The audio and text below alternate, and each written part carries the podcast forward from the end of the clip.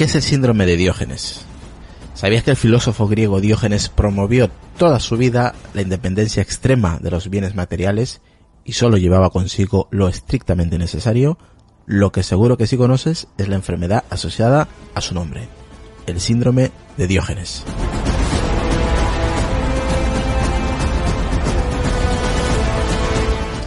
Las personas diagnosticadas de ese trastorno creen que todo lo que acumulan en sus casas será necesario en el futuro, ya sea cercano o lejano. El síndrome de Diógenes tecnológico o llamado también 2.0 es el trastorno que no permite a los afectados deshacerse de aquellos objetos o de cualquier tipo de archivo que han ido acumulando a lo largo del tiempo por algún tipo de apego emocional.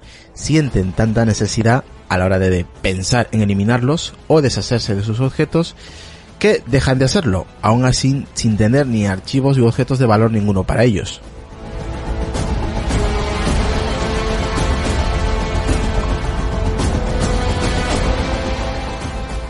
Las personas que lo padecen piensan que pues esos archivos u objetos pueden llegar a tener una utilidad. Por ejemplo, dicen, a lo mejor Netflix deja de existir, para eso pues tengo mi disco duro con 100 películas. O también dicen, todas estas fotos que tengo en el móvil me servirán para algo en el futuro. O también suelen decir, pues me gusta coleccionar, pero te engañas pensando que en algún momento lo necesitarás.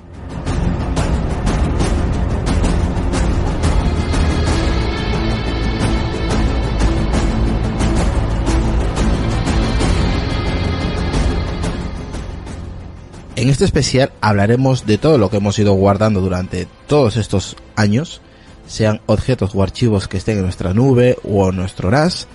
Seguramente te sientas identificado con este trastorno de Diógenes tecnológico 2.0. Bienvenidos a Pelianos. Comenzamos.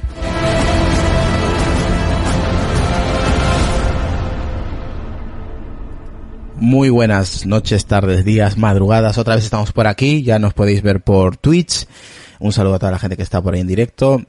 A la gente que nos va a escuchar en formato podcast, ya sabéis. Pues lo mismo, un saludo para todos ellos y ellas.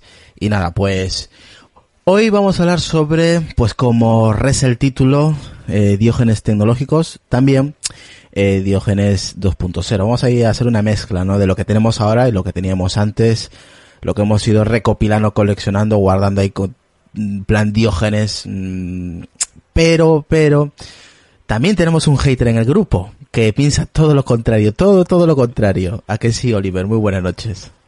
Muy buenas noches. Sí, bueno, tengo un punto de vista un poquito distinto. Un poquito. Comprendo, sí, un poco, un poco bastante. Comprendo perfectamente, no, es verdad, las cosas como son, es decir, comprendo perfectamente el punto de vista de quienes acumulan muchas cosas, pero bueno, ahora iremos hablando por qué. Yo he hecho ciertos cambios en mi vida desde hace algún tiempo y, eh, desde entonces, eh, pues bueno, eh, aparte de que hay ciertos estudios por detrás que, digamos, corroboran lo que yo digo, he, he, notado que mi vida ha mejorado y mi cabeza, digamos, que se ha liberado un poco de todo eso que tenía. Pero bueno, no quiero anticipar, simplemente es verdad que yo a día de hoy no soy una persona que acumule prácticamente nada más allá de las cosas que estrictamente necesita y nada más. Madre mía, empiezas fuerte. Tú has venido aquí a machacar a la gente, pero bueno, hay mucha gente. En, tampoco, tanto. hay, mucha gente en tu contra, también te digo, eh, me incluyo. No sé, Que, eso es, que es lo chulo de este podcast, que no todos pensamos iguales. Así que voy a ir presentando también a, a David, a, a Dagar, que lo tenéis ahí también. ¿Qué tal, David? Muy buenas noches. Buenas noches. Aquí vamos a debatir un poco todos contra Oliver, ¿no? Pero bueno, lo intentaremos. Sí, lo intentaremos, lo intentaremos. Por aquí también tenemos a Nacho de Crónicas del Antaque. ¿Qué tal, Nacho, compañero? Muy buenas. Hola, muy buenas noches. Que hacía mucho tiempo que no me pasaba por aquí. Y bueno, yo suelo decir que quizás sea un aliado parcial de, de Oliver en toda esta guerra. Ah, parcial, o sea, un poco porcentaje. no, parcial no, ser un buen aliado, ya, lo veréis, ya lo veréis, porque yo no soy muy radical en, en estas cosas. Soy, creo que tengo un punto de vista justo y necesario, es decir, nada más. Vale, vale, vale. ¿Algo más que agregar, Nacho? No, que yo sí que acumulo cosas, pero en otras en, en otras circunstancias sí que soy un poco más desprendido y yo creo que a lo largo del programa explicaremos un poco por qué. Perfecto. Por aquí también tenemos a Lucas desde Barcelona. ¿Qué tal, Lucas? Muy buenas. Muy buenas, ¿qué tal? Aquí a comentar cositas interesantes. Bájale el volumen que me estás rompiendo los tímpanos. Joder, tío. Entonces, o subo, bajo, subo, bajo. Baja, ya, baja, ya baja, baja, baja, que estás reventando, estás reventando. No, no, pues no estaba tan alto, ¿eh? Pues sí, estás, estás reventando. Me estás dejando sordo. Nos, nos estás dejando sordo. Pues entonces bájate el, el volumen de tus auriculares, que lo tendrás fuerte. Que no, baja el volumen. Yo sé lo que te digo. Joder, de verdad, de verdad. A ver. Estoy bajando la ganancia más de lo normal. Así, así, de- déjalo así, tranquilo, habla, habla. Vale, vale. Ya está, listo, perfecto. Eh, por aquí tenemos a nuestro compañero Gaby del podcast Movimiento Geek. ¿Qué tal Gaby? Muy buenas noches y felicidades a todos los argentinos por el Día- Día de la Independencia. Así es, gracias, gracias. Y bueno, eh, vamos a ver cómo... A ver, yo no me puedo poner en juez y parte acá porque no conozco los, las formas de, la- de los colegas, de los compañeros, a ver cómo es. Yo sé lo que hago yo con, con las cosas que acumulo, las que acumulaba. Me di cuenta de una teoría que la aplico, pero no solamente para lo tecnológico, sino para todo, y me ha resultado. Así que no creo poder decir, ah, soy un hater, no, me voy a... me-". No, vamos a ver cómo se, se va la cosa, ¿no? Porque si no, me mando de cabeza y después me termino estrellando con toda contra el paredón. Perfecto, vamos a ver cómo sale este episodio. ¿Qué tal, Decar? Muy buenas noches. Buenas noches a todos. Yo no, no me considero Diógenes. Ah, no, verás tú. A nivel de hardware, a nivel de hardware no, no. vale, no porque, vale, es que, es que, no, no, no, es que vamos a tocar las dos vertientes, no solamente físico. No, a ver. También- no me considero Diógenes a nivel de hardware no, porque gracias a Dios me ha permitido, eh, por mi profesión, eh, siempre tener dispositivos de última generación y, y bueno, y, y, digamos por circunstancias no, no he tenido problemas en ese sentido. Y en cuanto al contenido digital, yo no considero que sea Diógenes de nada, porque ese contenido digital forma parte de mí. No es que sean cosas que no forman O- parte Oliver, Oliver, de ser su cabeza persona. está... No, no, yo, yo todavía no he dicho nada. Eh, eh, No, no- no he escuchado lo que ha dicho todavía. Yo, yo, yo le dejo hablar y que y luego, y luego discutimos.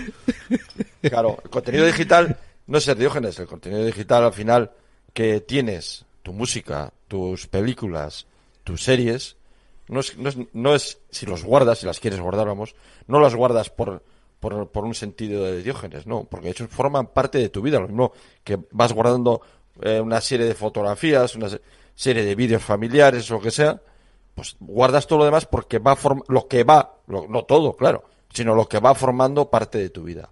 Entonces, eso no es ser Diógenes. Bueno, luego, lo- va- luego vamos a entrar en profundidad y vamos a tocar ambos temas, Decar. Vale. Solamente te dije que te presentaras, no que me dieras un discurso, también te digo. Yo aprovecho antes de que antes de que entre Antes Oliver, ¿no sabes? Para cogerle ventaja, ¿no sabes? ya me imaginaba ya. Tú te estás poniendo la tirita antes de tener herida, ¿no? No, no, para, para defenderme en el, en el en el ring todo vale, ¿no sabes? Vale, Golpes vale. bajos y esas cosas. ¿no no, no, sí. eh. Tú has, ya tú has empezado con el, el golpe bajo. En fin, eh, vámonos con el señor Retromática, que gran nombre para su podcast, para el señor Borja y para este episodio en, en cuestión. ¿Qué tal, Borja? Muy buenas. Buenas noches, pues yo propicios días confieso que pecado. Yo soy un diógenes digital, hardware y software. Intento siempre minimizar un poco este aspecto, pero al final, al final me puede. Yo vivo en un constante, ¿os acordáis de aquel filósofo televisivo, aquel que dijo de el milenarismo va a llegar? Pues yo soy igual, pero con el minimalismo. Y no termino, no termino de, de encontrar el camino de, de la salvación. O sea, lo reconozco. Joder, pues eh, ahí está el chat, pues ya sabéis, puedes compartir, seguir la, la cuenta de Twitter, eh, Apelianos Podcast en, uy, de Twitter, de Twitch, perdón.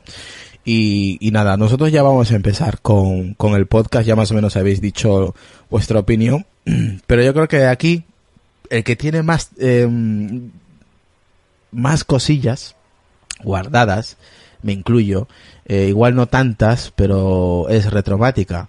Eh, ¿cuándo, ¿Cuándo empezó Retro tu, tu pasión por guardar cosillas, eh, hardware a nivel tecnológico o, o no necesariamente tecnológico? Pues yo, yo vamos a ver, yo, yo no soy una persona tampoco fetichista ni que me guste coleccionar. Pero tienes, tienes mucho, pero compran- tienes muchos cacharros en casa. Que se no, pero de estos que se compran juegos de Super Nintendo y tienen la colección completa de los 500 cartuchos de Super Nintendo. No, tampoco.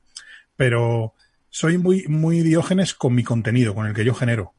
por ejemplo, me pasa con las fotografías, aparte del hardware, que ahora hablaremos. O sea, creo que mi biblioteca de fotos no es muy grande, pero para ser un aficionado cutre salchichero, tengo 450 gigas de fotos y vídeos personales. O Hostia. sea, yo tengo guardados fotos y vídeos digitales desde 2003, que tuve, o 2002, que tuve mi primera cámara digital. Más contenido que tengo escaneado de fotos antiguas que ya se iban deteriorando en papel y las tengo escaneadas, pero vamos, son 420, 430 gigas más o menos. De, Madre o sea, con el contenido, porque ese contenido para mí es irrecuperable. Porque un disco, una película, un videojuego incluso puedes conseguirlo de cierta manera. Pero una foto que yo hice en las vacaciones de 2004, si la pierdo, la pierdo y se acabó. Entonces con eso soy tremendamente cuidadoso y sí, con eso considero que soy Diógenes digital total, con el contenido que yo he generado. Porque ya os comento que el contenido que no he generado yo, pues de una manera u otra se puede, se puede conseguir, ¿vale? Pero, joder, la foto que yo he hecho en tal vacación, eh, una foto de un evento, de cual, eso, es, eso es irrecuperable. Si lo pierdes, olvídate. Y eso no lo dejo yo en manos de la biblioteca de, de iCloud, pero vamos, ni harto, ni harto vino. O sea, eso me lo organizo yo. Lo meto en carpetas por eventos cada año, vacaciones de tal, la comunión de fulano, el cumpleaños de no sé qué, lo tengo todo así organizado. Pero dices de carpetas a nivel de, de- de ordenador o a nivel físico. No, no, carpetas en NAS, o sea, una carpeta digital. Ah, tengo una carpeta digital. Bueno, sí, Vale. tengo fotos en papel que tengo pendiente de escanear, pero Ahora, venga, más contenido. cuando tenga, cuando tenga tiempo y ganas. Eh, El Sí, Oliver, se está el- Oliver se está poniendo ya de los nervios cuando ha dicho 400 y pico No, no. gigas. ha dicho, ¿cómo? Tampoco me pide pan. Venga, ¿Cómo Oliver, que- co- co- comenta un poco, Oliver. ¿Qué te parece esos No, vamos. 400 y pico gigas en fotografías? A ver, me parece mucho, sobre todo en el sentido de que para tener 400 y pico fotos, o sea, perdón, gigas en fotografías, eh, entiendo que tiene que haber mucha información redundante, que al final es un poco la cosa. Es decir, eh, a no ser que hayas tenido la vida más espectacular que haya tenido alguien en este planeta, es decir, para que poder tener 450 gigas en fotos, eh, en fin, eh, ya me gustaría a mí tener vacaciones o una vida que cubrir todas esas fotos, quiero decirte.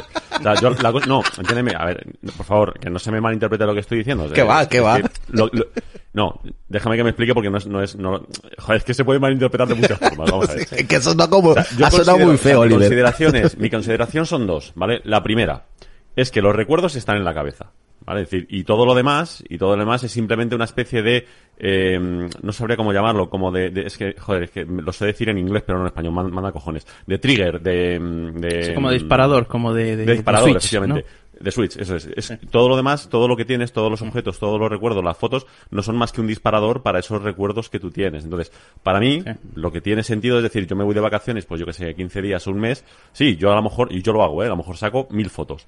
Pero luego, cuando termino ese mes, me siento y de esas mil fotos a lo mejor me quedo, me quedo con cinco o seis que son realmente las representativas de esas vacaciones. Todo lo demás, pues sí, eh, he estado en esos sitios, he sacado las fotos y a lo mejor en el momento me pareció una idea estupenda el sacar esa foto en ese sitio, incluso a nivel más artístico, ¿vale? Es decir, sacando mi cámara reflex, que me encanta, sacar fotos y tal.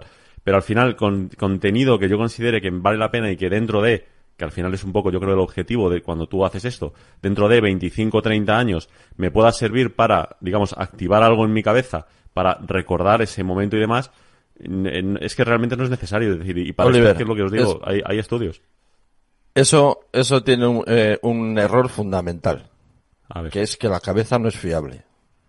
cierto. No es Cierto. No, no, estamos de acuerdo. Eso, es, un- eso, eso tiene un- es error fundamental. Vale, y mi pregunta Eh, es... eh, de- los recuerdos se deterioran constantemente. Absolutamente. Y puedes llegar incluso Claro. a recordar cosas que no han pasado. Es- Eso, eso, eso, eso lo sé perfectamente. Dicho esto, dicho esto, ¿de verdad tengo una necesidad real dentro de 30 años de recordar exactamente cómo pasó algo? Es que no, es que es decir, yo, yo ahora mismo no tengo fotos porque en, en aquel momento mis padres no las sacaron o porque no sé, o, las sacaron y se han perdido de cuando yo tenía 5 años. Yo tengo mis recuerdos de cuando me iba a Santander de vacaciones, cuando era pequeño, estaba por allí pegando saltos por el campo. Eh, sí, supongo, supongo que a medida que pase el tiempo esos recuerdos se deteriorarán toda- todavía más, pero no es un problema. Es que, decir, es que el error es pensar que tú vas a tener que ver toda tu vida en retrospectiva como si fuese una película perfectamente matizada punto a punto. Es decir, con una perfección... ¿Para qué? Es decir, más allá de, digamos, ciertos eventos que, insisto, no es no tener nada, no es borrarlo absolutamente todo. Pero bueno, eh, ciertos eventos, pues sí, pues mira, un cumpleaños en el que me lo pasé muy bien y me sacaron una foto cuando me comía la tarta o cuando me abrían un regalo que me gustó mucho o algo por el estilo. Es decir, sí, está bien tener ciertos, eh, ciertos disparadores para activar ciertos recuerdos y sobre todo, que es lo interesante, para poder en un momento dado eh, poder compartir con las personas que tienes alrededor esos recuerdos y esos momentos, porque para mí lo interesante de todo esto no es ver la foto, sino que si me veo la foto y hay alguien en, esa foto, en el caso de que siga, de, que siga eh, conmigo, con quien poder hablarlo es levantar el teléfono y ponerme a hablar con esa persona y, recordar ese momento, o recordar otro momento, o crear un momento nuevo, es decir, eh, lo que sea. Al final, para mí, todo esto no es más que un pequeño apoyo que tú quieres y que todos nos gusta tener. a mí me gusta decir, no significa que yo no guarde nada. Yo guardo cosas, pero eh, considero que una cosa es guardar, digamos, unos, unas puntualizaciones, unos eventos, unas, unas circunstancias para que luego tú las recuerdes. Eso es una cosa y otra cosa es intentar capturar un montón o 450 gigas de montones de momentos para luego intentar como replicar. Es que no le veo el sentido. no le veo el sentido porque además es lo, es, lo que te decía. Es decir, si tú lo miras desde un punto de vista eh, psicológico, que de esto hay montones de estudios, es decir, esto no es una cosa que yo me estoy inventando. de hecho, lo, he puesto, lo he puesto ahí, he puesto algunos enlaces ahí en el, en el guion que tenemos, mm. que son de, universidades como la de Chicago, Princeton, Yale o la UCLA, quiero decir, o sea, que es que no, esto no es una cosa que digas, son cuatro frikis que lo están diciendo, no, te lo están diciendo psicólogos, son médicos, tío, o sea, médicos que te lo están diciendo que en realidad esa sobreinformación, esa cantidad excesiva de información para algo que realmente con que tengas un detonante suficiente te causa más perjuicio de lo que realmente te ayuda. Entonces, es llegar a un balance de eso. Es decir, no hay un número exacto. Es decir, no es decir, un giga está bien, 450 está mal. Dependiendo de lo que hayas hecho, a lo mejor 450 te, estás quedando corto o un giga es directamente ridículo. Es decir, yo, yo, no te estoy diciendo que es que haya un número exacto que hacer. Yo lo que digo es que mm, considero, y es esto es un punto de vista, ¿vale? Y además no, no voy a entrar tampoco aquí a, a, a, darme de cabezazos con nadie porque no tiene sentido. Es decir, no, no, no voy a conseguir nada y tampoco es lo, es lo que pretendo. Pero, ya digo, es decir, al final, tú lo que quieres es recordar algo, tú lo que quieres es eh, algo que, pues eso, que te, que te vuelva a ciertos momentos de tu vida que te han gustado o que no te han gustado pero quieres volver a vivir pero no es necesario conseguir ese, ese nivel de perfección. Es decir, no sé, no estamos en una distopía, ¿no? En la que podamos viajar para adelante y para atrás en el tiempo por nuestras memorias. No, eso no existe, eso no es una realidad. Y no sé hasta qué punto eso sería sano siquiera.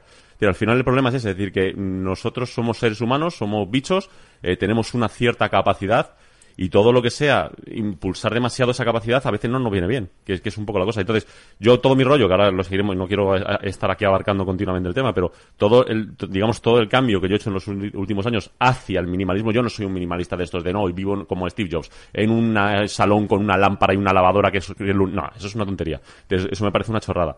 Pero intento en la medida de lo posible el ir con lo, con lo mínimo, Básicamente por eso, es decir, porque en cuanto lo pruebas, en cuanto te das cuenta de cómo funciona realmente la cabeza, te das cuenta de que todo funciona mejor, es decir, de que tu cabeza no satura, tu cabeza está a lo que tiene que estar, que es a vivir las experiencias actuales e incluso a recordar en un momento dado, pero de una forma más, pues eso, a, nivel de experiencia. No de todas maneras, el, tema, a, ciertos aparatos. De todas maneras, aquí el tema, por ejemplo, Nacho podría tocar el tema de los recuerdos, porque muchas veces, aunque parezca mentira, aunque la gente no se lo crea, yo creo que la mayoría sí lo va a creer porque le, seguramente les habrá pasado.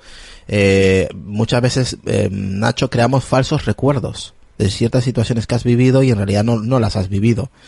Pero bueno, yo creo que eso también sería otro tema aparte, ¿no? Que nos estamos yendo para una tangente que no deberíamos, pero yo creo que también es importante el tema, ¿no? De las fotografías, lo físico lo digital, de igual en qué formato, pero yo creo que normalmente la gente mm, guarda sus fotografías pues porque o esa gente ya no está entre nosotros, simplemente para tenerla de recuerdo y no olvidar su rostro, eh, y otra gente pues como Borja ha dicho, el tema de no del, de las vacaciones, tener ciertos ciertas fotografías de ciertos momentos pues para el recuerdo y ya está. Nacho. Sí, es que a ver, lo que lo que estáis comentando, eh, la memoria, por mucho que la gente piense, no es no es un cajón donde vas guardando las cosas y ahí se queda. La memoria tiene dos características. Una, es una memoria dinámica, que va cambiando con el tiempo. Entonces se van incorporando detalles y se van eliminando detalles de esos recuerdos que tenemos. Y eso es lo que hace que, muchas veces pensemos que había personas que realmente no estaban y, y viceversa. Y lo segundo es que la memoria, tus recuerdos, el recuerdo que tienes, siempre está relacionado con otro recuerdo. Entonces, es una cosa que está como medio entrelazada, o con un recuerdo, o con una sensación, o con una impresión, lo que sea. pero no aparece el recuerdo por sí solo almacenado con una etiqueta. Siempre está relacionado con algo. Entonces eso es lo que hace que lo que tú has comentado, que exista lo de los falsos recuerdos. Y entonces has llegado a situaciones sorprendentes de que eso se aplica mucho, por ejemplo, en tema de juicios, en los juicios de que un testigo piensa que está una persona y luego se comprueba con la coartada de que no ha estado. Y debido al según qué sistema judicial encuentres, pues eso da, ha dado igual y, han condenado a una persona que era inocente. Y eso es un debate que existe muy a ese nivel de, de cuánto nos podemos fiar de los recuerdos en tema de testimonios. Eso por una parte. Luego, por otra parte, tema de fotos. Es que ya como más me toca, por ejemplo, yo tengo una reflex, entonces tiro lo mismo 20 fotos para una fuente y me quedo con una o dos. Pero yo todas las brutas, todas las que tengo ahí, lo tengo, lo tengo clasificado como fotos brutas y es todo lo que he tirado. No, no tiro nada. Todo lo que, lo que he fotografiado, no tiro nada. Y luego ya de esas sí que selecciono y luego tengo otra carpeta que se llama procesadas. Y en las procesadas es donde están las la buenas. Pero yo tengo mi disco duro con tropocientas mil fotos porque eh, me puede. Porque aprendes de ellas. Claro. Aprendes de tus errores también, es que esa es otra. No son recuerdos puros y fotografías que yo quiera admirar por lo que sea, sino son. Hay un proceso de aprendizaje en la fotografía y seguramente Carlos Castillo, que no está hoy por aquí, nos diría más de esto, pero sí, oye, pues esta foto, mira, me salió bien por esto, me salió mal por esto y siempre también hay, una, hay un ejercicio ahí de revisión de por qué esta foto me salió mal, por qué esta me salió bien, por qué aquí no apliqué unos ajustes determinados, por qué no hice un encuadre tal. O sea, eso es un, eso es un punto muy importante que os iba a comentar ahora. Se me, se me adelantó Nacho y es verdad. O sea, a los que nos gusta hacer fotos, que no es que sea fotógrafo, a mí me gusta hacer fotos, no soy fotógrafo, soy muy malo además, pero joder, con el tiempo va notando una evolución y te gusta mirar tus fotos y tus vídeos del pasado y corregir errores. Eso es muy importante. Y me imagino también que serán RAW también, ¿no? Tendrás RAW y, pues ocupa más. Yo me cargué todo RAW. Yo me cargué todo RAW hace tiempo ya, ¿eh? Me los cargué porque la biblioteca ya estaba cerca de los 700 megas y me cargué mucho RAW. Además, como he pasado por muchas cámaras a lo largo de mi vida, tenía RAW de Sony, RAW de Canon, RAW de Olympus, era una puñetera locura y los convertí todos a JPEG en máxima calidad y ya está, porque luego al final de los RAW los editas una vez, si acaso, y como Sí, no, pero yo sí los conservo en RAW. porque luego tienes ahí el programa que te hace el cambiar la exposición y todo ese rollo que es mucho más práctico. Y luego la otra parte, hombre, cuando tiro fotos con mi, con mi iPhone es que tiro dos. No tiro tropocientas mil como hace, como hacen otros que están todo el rato con la cámara y cuando van a los conciertos que están con el vídeo. Eso sí que no lo hago. Porque yo lo que veo es como, como dice aquí el compañero, con un sentido más artístico. Entonces, por eso puedo decir que, claro, tomo muchas fotos, sí, pero bueno, tengo muchas fotos por un sentido y luego cuando las hago con el móvil tiene otro sentido completamente diferente porque como todo está automatizado, me da igual y siempre me va a salir perfecta y bonita de la muerte esa foto que, que, tome con el iPhone. Si usas, si usas ciertas técnicas de fotografía y en ciertos entornos como son las ráfagas, yo que voy a muchísimas, bueno, muchísimas, a las que puedo, a las exhibiciones aéreas que puedo, para cazar un avión en vuelo a lo mejor tienes que tirar de 300 fotos se salvan 3 o 4, ¿vale? Entonces tienes que hacer mucha ráfaga y evidentemente yo las ráfagas las borro, o sea, me mm. quedo con la foto. Sí, haces, haces, haces escriba y ya está. Que no, claro, que la foto que no está trepidada, que tiene la exposición correcta, que está bien, que tal, y la demás la borro, porque en bruto, o sea, yo en un día, por ejemplo, mirad, el, año pasado eh, estuve en el Festival Aéreo de Gijón, que fueron, que fue una, una mañana y parte de una tarde nada más, Vine con 42 gigas de fotos. Esa carpeta se ha quedado en 1,67, incluyendo fotos y vídeo, porque todo lo demás eran fotografías inservibles de ráfagas, que tirabas una ráfaga de 40 fotos y se salvaba una, si acaso, que había ráfagas que eran completamente inservibles. O sea, fijaos, de 40 gigas a 1,67. Si yo guardara todo el material que saco, o sea, eso sería completamente inmanejable, vamos, nos olvidamos. O sea, tenía que tener teras y teras y teras de fotos. A ver qué nos dice el compañero Gaby. Movimiento aquí, a ver. Bueno, mira, yo con respecto a lo que, ya que estamos en el apartado fotográfico, ¿no? Yo tengo cajas de fotografías en papel de gente que ni conozco. ¿Pero por qué? Porque eran tíos, abuelos. ni conoces, joder. Claro, entonces vos decís, ¿para qué tenés eso? Bueno, también en parte es para conocer mi pasado, ¿no? Tengo gente, tengo fotos de, de en Italia, de lugares, de donde eran mis abuelos, familiares. Entonces, como que no lo considero como, a ver, guardarlo innecesariamente, sino que es parte de conocer mi pasado.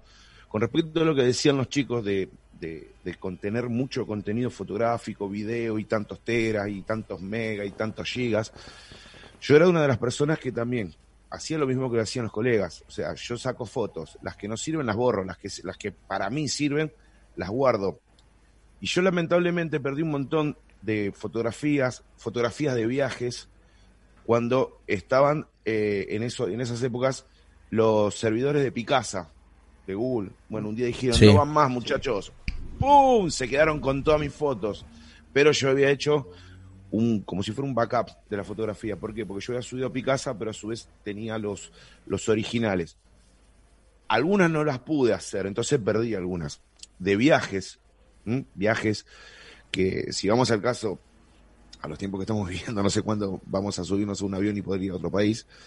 Eh, ¿Me entendés? Entonces, esas cosas yo no las considero inútiles. Aparte, mira, yo te digo una cosa. Eh, con respecto a lo que estaban diciendo eh, eh, nuestro colega, de que la fotografía, para un recuerdo, uno necesita un disparador. A veces creo que ciertas fotografías sirven como para darte cuenta lo que hiciste, dónde estuviste, cómo te comportabas en una época, porque si yo digo que a mis 40 años me comportaba cuando, cuando tenía 20, estaría faltando la verdad. Yo cuando tenía 20 años tenía el pelo largo hasta la cintura, ¿me entendés? Y no sé, y la ropa que usaba en ese momento no me entra ni de bufanda ahora. Pero es para verte vos cómo, cómo has evolucionado, si para bien, para mal, mirá, te quedaste hecho mierda, mirá, mirá cómo se te vinieron todos los camiones todos los años encima. Yo, esas fotos yo, por mi parte, no prefiero verlas, de verdad. Porque doy vergüenza, do- doy vergüenza ajena, así que prefiero ni, ni verlas. O sea, creo que ni no, tengo. yo sí, yo sí me río, ¿me entendés? Y me río de mí mismo. Y me río con otras personas, con mi familia. Y eso es lo de acumular mucho, mucho, mucho, en el caso de fotografía, a mí me sucedió eh, con películas, que las tengo. Yo tengo más de 500 títulos en DVD, sin contar los de VHS. Que los de VHS, imagínate que con su portada ¿Y es- y el... esa foto de quién es? El, apara- el aparataje que tenés que tener. ¿Eres tú, Oliver? Pero esa melena, si no eres tú. Pues para que veas. O sea, es decir, todo, como él bien dice, oiga, perdona, perdona. Todos, todos tenemos un. A ver, espérate, pasado, ¿no? espérate, que lo pongo aquí. capaz de- de- Pasado. A ver, Todos enséñanos. tenemos un pasado. Se ve un poco regulero, pero vamos. Ese no es Momoa, el de, el de Aquaman, joder. me, estás, me estás troleando. Ese es Aquaman. Tienes aquí a, a trolear, claro, ese es el de Aquaman. Todos tenemos un pasado. Te, te pasó como a Mortadelo, te tomaste un, un brebaje del bacterio y vamos. Sí, sí, y, y- y hasta ahí llegamos. Joder, macho. Madre mía. Bueno, si sigue Gaby. enseño fotos, si queréis os enseño fotos mías delgado, pesando 80 kilos. o sea. Ah, ¿tienes? Ah, ¿tienes fotos Sí, del sí, Gao? tengo, tengo, tengo. Y con mechas rubias. Hostia. Pero, Pero eso no lo pienso enseñar, porque luego me salen las fans y nos pierden. Y uno tiene una imagen que mantener, ¿vale? Él quiere, él quiere poder salir seguro de Tranquilo casa. de casa, exactamente. No Claro. quiero que me asalten a la puerta del portal. No, no, no, por favor. vale, vámonos con, con Lucas. Venga, Lucas. Fotografías. Tú tendrás 800.000 también, ¿no? Sí, a ver. A ver, que no. Se me escucha, ¿no? Sí, sí, sí. Ah, es que como no me escucho yo el retorno, entonces no sé si me escuchaba. Sí, tengo, lo que pasa es que tengo un inconveniente, que como formateé, se, formateó por error en un disco duro, eh, pues entonces, claro, ahí estoy pendiente de recuperarlo, eh, toda esa información y de un portátil HP, que lo tengo ahí, que está muerto, eh, el desgraciado, pero tengo ahí el disco duro, a ver si algún día les saco toda la información, más de 800 gigas, en... en, en ¿Cuánto has dicho? ¿800 gigas? un casi un tera, casi un tera de, de, de, de vídeos, fotos, eh, de todo, sobre todo vídeos. En, mi caso, más vídeos, ¿no? Obviamente porque, bueno, me, me gusta más recordar las cosas, como no lo veo, pues eh, en vídeo. Entonces, claro, son vídeos, eh, montajes de vídeos, de los colegios de los niños, de vacaciones, de paseos por la calle, en verano y todo eso. Eh, tonterías haciendo en casa, entonces, claro, son muchos vídeos, aunque ya llevo tiempo sin hacer, pero bueno, eh, ahora los hago desde el iPhone o lo que sea. Entonces de ahí tengo mucha, mucha, mu- mucha información. Y con fotos, pues, fotos cuando empecé a, a hacer fotografía también, eh, a- aprender a, a enfocar bien con una cámara, con una reflex y todo eso. Y tengo ahí fotografías que en muchas de ellas, pues no sé por qué, tenía la manía siempre de un casual a los pies. O sea, son fotografías que dice esto es basura. Sí, pues ahí están todavía. Joder. Vamos con Dagar. David, fotografías, tú, tú tienes, Sí. pero ¿cuántos teras tienes tú en casa? Muchos, muchos. No se, no se puede decir en público. Es, es, es ilegal lo que, lo que Sí, tienes. es ilegal. Los teras que hay son ilegales, sí. Joder. Más de 100 teras tengo. Entonces, en fotos, yo desde que tenemos, desde que nació nuestro hijo, pues sí, tenemos, la verdad es que se ha multiplicado por tres las fotos que acumulas. No es lo mismo, pues antes, pues típico, un viaje ahora, pero ahora con el niño, pues haces muchísimas más fotos. Y la verdad es que, no sé, nos gusta, además, el niño también se las pone muchas veces, con el Apple TV, como es una pasada, pues él solo se pone las fotos y mira, ahí está, aquí estamos, no sé qué, aquí estamos. O sea, no sé, a mí me gusta, es como recordar cosas. Que dice Oliver, que igual lo podrías hacer mentalmente, pero no sé. A mí me- gustaría hacer una- unas matizaciones, ¿vale? Es decir, o sea, hay, hay cosas que hay que entender de, de- todo esto. Lo primero, lo primero, no es lo mismo, no es lo mismo si eh, realmente utilizas ese contenido que si no lo utilizas. Es decir, para mí, si es un contenido que tú estás utilizando casi constantemente, como algunos estáis planteando, pues cojonudo. Es decir, ya deja de ser una cosa que estás guardando, es una cosa que utilizas. Es que hay- eso hay que distinguirlo. Es decir, una cosa es decir, eh, tengo un montón de cosas guardadas que no veo nunca, y otra cosa es decir, es que tengo pues 100 teras de fotos, pero que estoy continuamente trasteando y bicheando entre ellas. Oye, perfecto, es que eso ya no es una cosa que estás acumulando, porque acumularlo es tenerlo guardado. Es decir, es que, es que hay que distinguir un poquito una cosa de la Ah, no, otra. yo, yo te soy cuanto- sincero, yo tengo muchas fotografías, creo que tengo 26.000 aquí en iClub y de las cuales yo no, yo no veo ninguna. Claro, es que para, para yo mí soy, yo soy mí el Diógenes. problema es ese, o sea, yo no soy es- no Diógenes es que algo que utilices. Mm, Yo sí, yo, yo sí, yo lo admito, yo no ando con rodeos. Que veo alguna, no, no, yo es que no las veo. Las tengo ahí acumuladas, las acumulo y no las veo Claro, nunca. pero es que, o sea, el problema que ahora, ahora intentaré hablar- comentar un poco el tema, el problema viene por ahí, no, no por algo que utilizas. Es decir, mientras sea una cosa que utilizas no es problemático, porque Mm. es una cosa sobre la que estás trabajando, pues sobre la que te gusta ver, es un contenido que estás utilizando, eso está perfecto, ¿sabes? Otra pregunta, que es una pregunta que me gustaría lanzarles a todos, es decir, estáis hablando continuamente de que revisáis parte de esas fotografías, bien sea para aprender o para recordar y tal. Mi pregunta es, mm, ¿lo hacéis de todas? ¿Realmente lo hacéis? Porque si es un sí, es lo que digo, es, vale, es que no tengo nada que decir, no tengo nada que decir porque evidentemente es un contenido o es algo que utilizas. Entonces, para mí, eso no es una cosa que acumulas. Es decir, para mí una cosa que acumulas es una cosa que guardas por si acaso o porque le tienes un apego que no tienes muy claro de dónde te viene o algo por el estilo. Si es una cosa que tú estás continuamente utilizando, es decir, yo te, te pongo un ejemplo, es decir, yo esto no es una cosa que a mí me guste. Yo en mi trabajo tengo guardados pues del rollo de para cada proyecto 12, 15 mil documentos que utilizo, que los tengo que utilizar. Esos diógenes, ¿qué coño va a ser diógenes? Es que lo necesito para trabajar. O es como si te digo, pues que tengo, mm, como, he, como he llegado a tener cuando hacía lo del canal de YouTube, yo he, tenido, ah, yo he llegado a tener 19 teras de clips de vídeo para hacer ciertos montajes y hacer ciertas cosas. Eso, es- eso lo utilizaba. Es decir, ahora, yo ya he dejado de hacer esos vídeos, ese contenido, esos 19 teras han ido a tomar por saco porque ya no los utilizo. Es que hay que distinguir eso. Es decir, si tú tienes las fotos y tú le das un uso de tu ocio o lo que sea, eso no es acumularlo. Eso es utilizarlo. Ojo, yo tengo, yo tengo, distinto. Oliver, yo tengo hasta fotos de comidas, ¿eh? ¿Qué hago?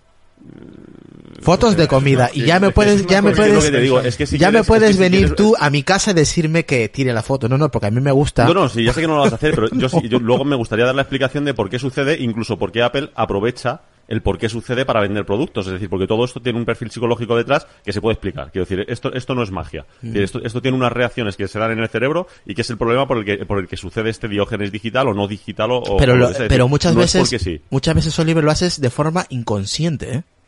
Es que ese es el problema. Eh, ahí Ya- ya hay el problema. Es el problema. Ese es el problema. problema. Mm. Ese es el problema. Mientras sea, mientras sea consciente, no estás acumulando. Es decir, mientras tú sea, no, no, esto lo guardo porque lo voy a utilizar, Los o cojones. simple y llanamente porque me da la gana, porque lo quiero tener Mira. aquí, está muy bien. Como el para no es cuando mira, son... como para no guardarlo, problema ¿sabes? es cuando... Claro. Como para no El problema es cuando son cosas que estás guardando, pues, eh, eh, eh, digamos, sin tú tener, digamos, una intencionalidad total y absoluta para hacerlo, Mm. sino simplemente un por si acaso, lo dejo ahí guardado, total no me molesta, total no... O dices, no, Eso no, sí o- tiene unas consecuencias. O dices, ya que lo haré, ya lo eliminaré y ahí están. Es que el problema, están. es lo, es lo que te digo, el problema es que eso tiene unas consecuencias. Y, ahora, y ahora después me gustaría explicarlas y, de dónde viene el problema. Es decir, y, y- y las- os aseguro que las consecuencias, entre comillas, sin volvernos locos, porque insisto que yo no soy un, un, fundamen- un fundamentalista de, de- de todo esto del minimalismo y tal, pero las consecuencias son reales y tienen un impacto, por ejemplo, en la salud. Es decir, y, es que es, es, eh, es, innegable y además, insisto, que un médico que se dedica a ello te lo puedo decir. Es decir, no, no, no, es, no, es, no es algo que yo me estoy inventando. ¿no? A la salud. es lo que os digo.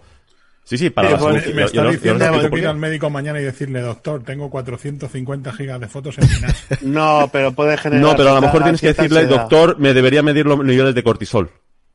Y a lo mejor te encuentras con que algunos problemas que puedas tener asociados en tu salud, en tu día a día, tienen que, ver con el cortisol. Y el cortisol se dispara, en muchos casos, por temas como, por ejemplo, con la acumulación de objetos, por un problema que tenemos de medición en la cabeza. Es decir, es que todo esto tiene, una relación y hay un motivo. Y, y ese es el motivo por el que todos los que de repente, de un día para otro, podemos decir, nos hemos deshecho del 95% de las cosas que teníamos, cuando lo haces te quedas con cara de decir, pero ¿cómo he podido estar de la otra forma?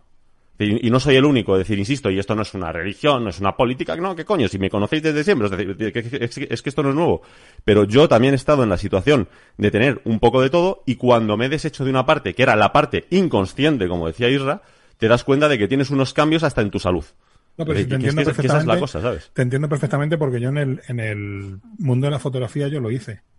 Yo tenía, cuando me deshice de todo, yo tenía dos cuerpos de Olympus y seis objetivos.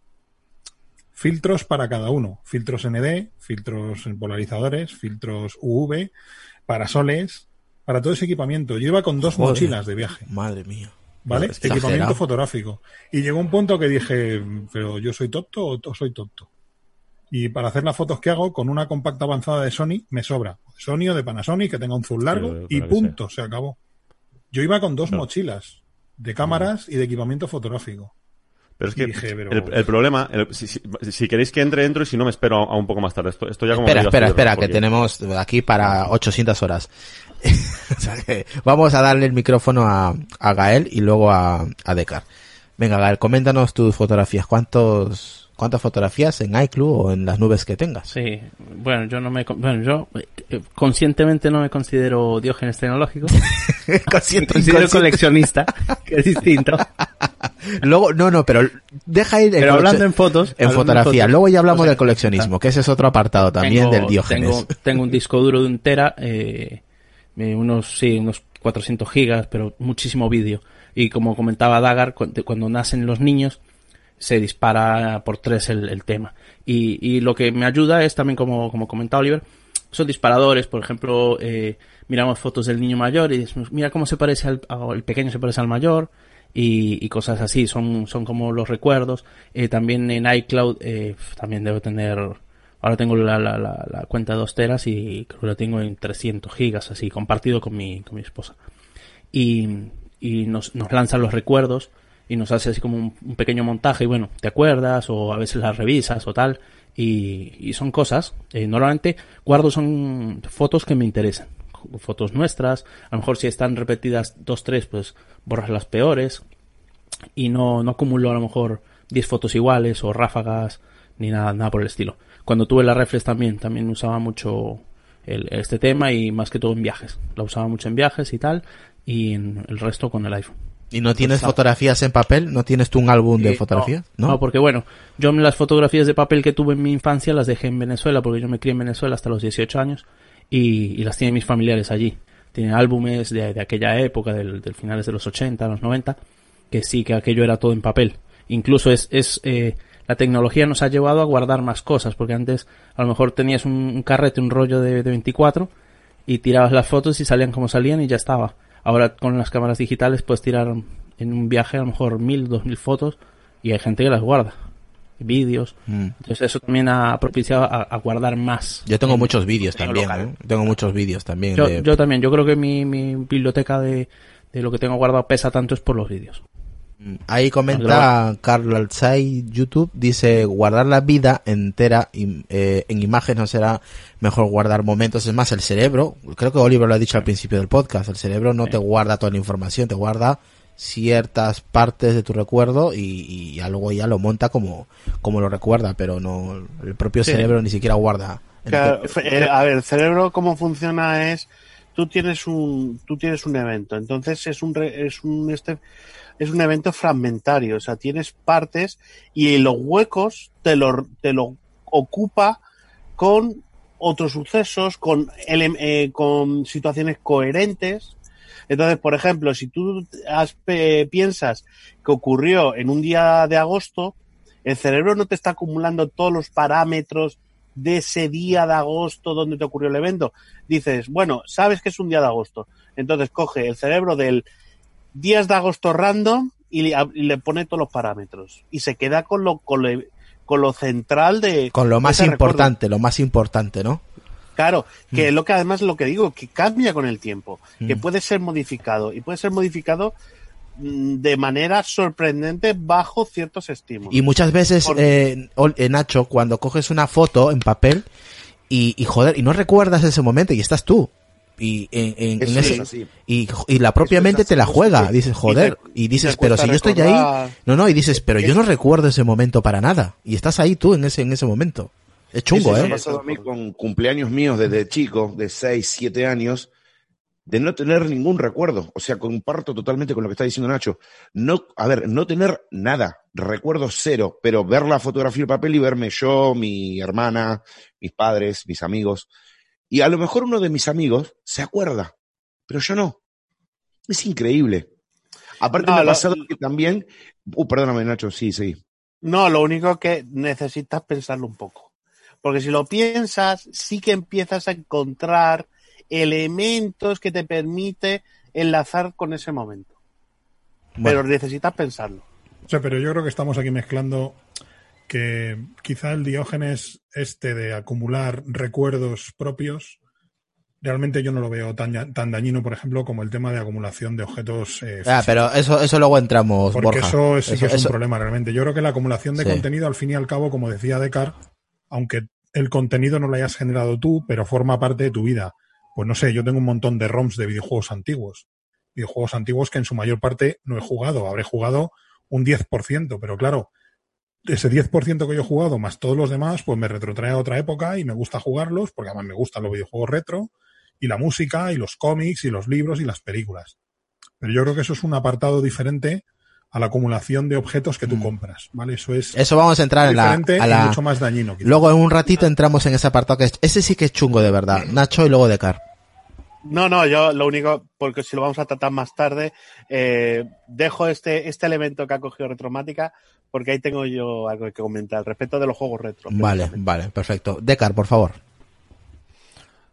Hombre, yo creo que eh, al final de lo que hemos hablado todos es que es eh, tienes al final el tener fotografías, guardar un, un, un número determinado de fotografías forma parte de, de- tu memoria emocional que no puedes fiarte de la cabeza porque la cabeza es falible y, muchas veces lo como decía Movimiento Geek es que muchas veces ves fotos con el suficiente tiempo y- y ves la foto y no te acuerdas ni del momento porque el- la, la cabeza el, el cerebro tiene ese tipo de, de, de islas o de Sí, y yo creo de que huecos, y yo, creo que inco- lo que hemos dicho al principio hace unos, hace unos minutos, que inconscientemente hacemos fotografías y, y guardamos momentos porque a veces ya es que no te fías ni, ni siquiera de tus propios recuerdos. Yo creo que por eso lo hacemos de manera Bueno. inconsciente. Ta- bueno también porque ahora existe la fotografía digital Ya, que pero nos permite hacer fotos a mansalva. Sí, pero claro, yo vengo de una época que eso no era, no era así. Yo viví una época que el disparar la cámara era un montón de pasta, de dinero, lo que suponía. ¿eh? O sea, que había que pensárselo mucho y seriamente lo que suponía era disparar eh, la cámara, ¿no? Yo tengo todavía, hay, yo todavía tengo negativos que, que eh, tengo que digitalizar y voy digitalizando por, por rachas, pero claro, yo tengo un montón de fotografías en negativo. ¿eh? Entonces, eh, eh, eh, ¿y por qué haces el esfuerzo?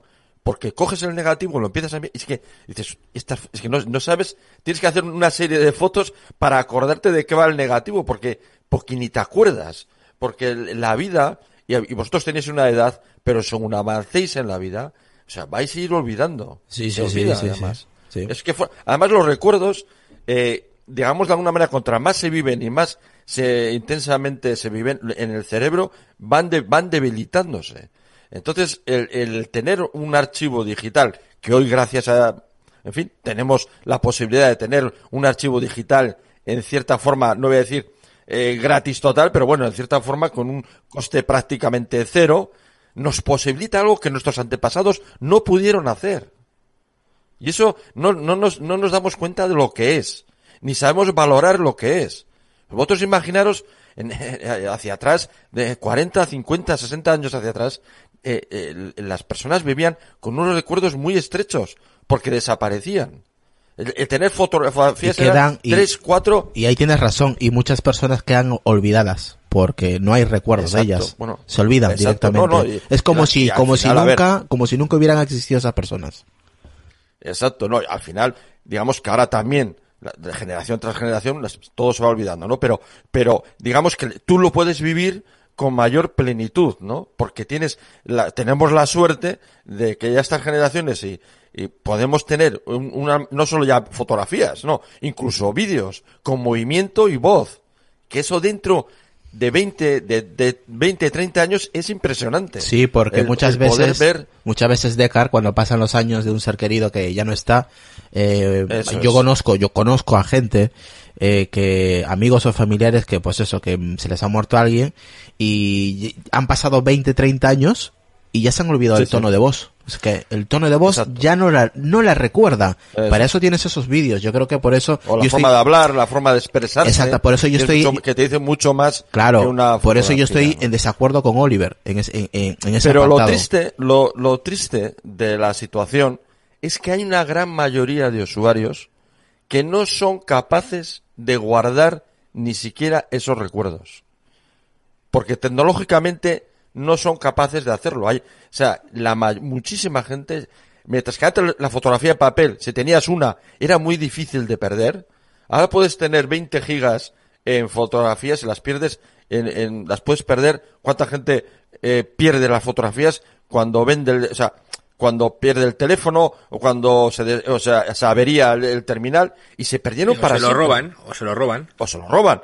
Y, y, y, y esas fotografías se pierden para siempre. Es decir, tenemos la contradicción de que tenemos más posibilidades de tener esos recuerdos, pero sin embargo hay una gran cantidad de esa memoria que se pierde inexorablemente para la mayoría de los usuarios. Y ojito, Ahora, gracias a la nube, quizás eh, todo eso está ah, arreglándose un poco. Cuidado con los soportes. Porque los discos duros sí. son, son Bueno, eso es otra.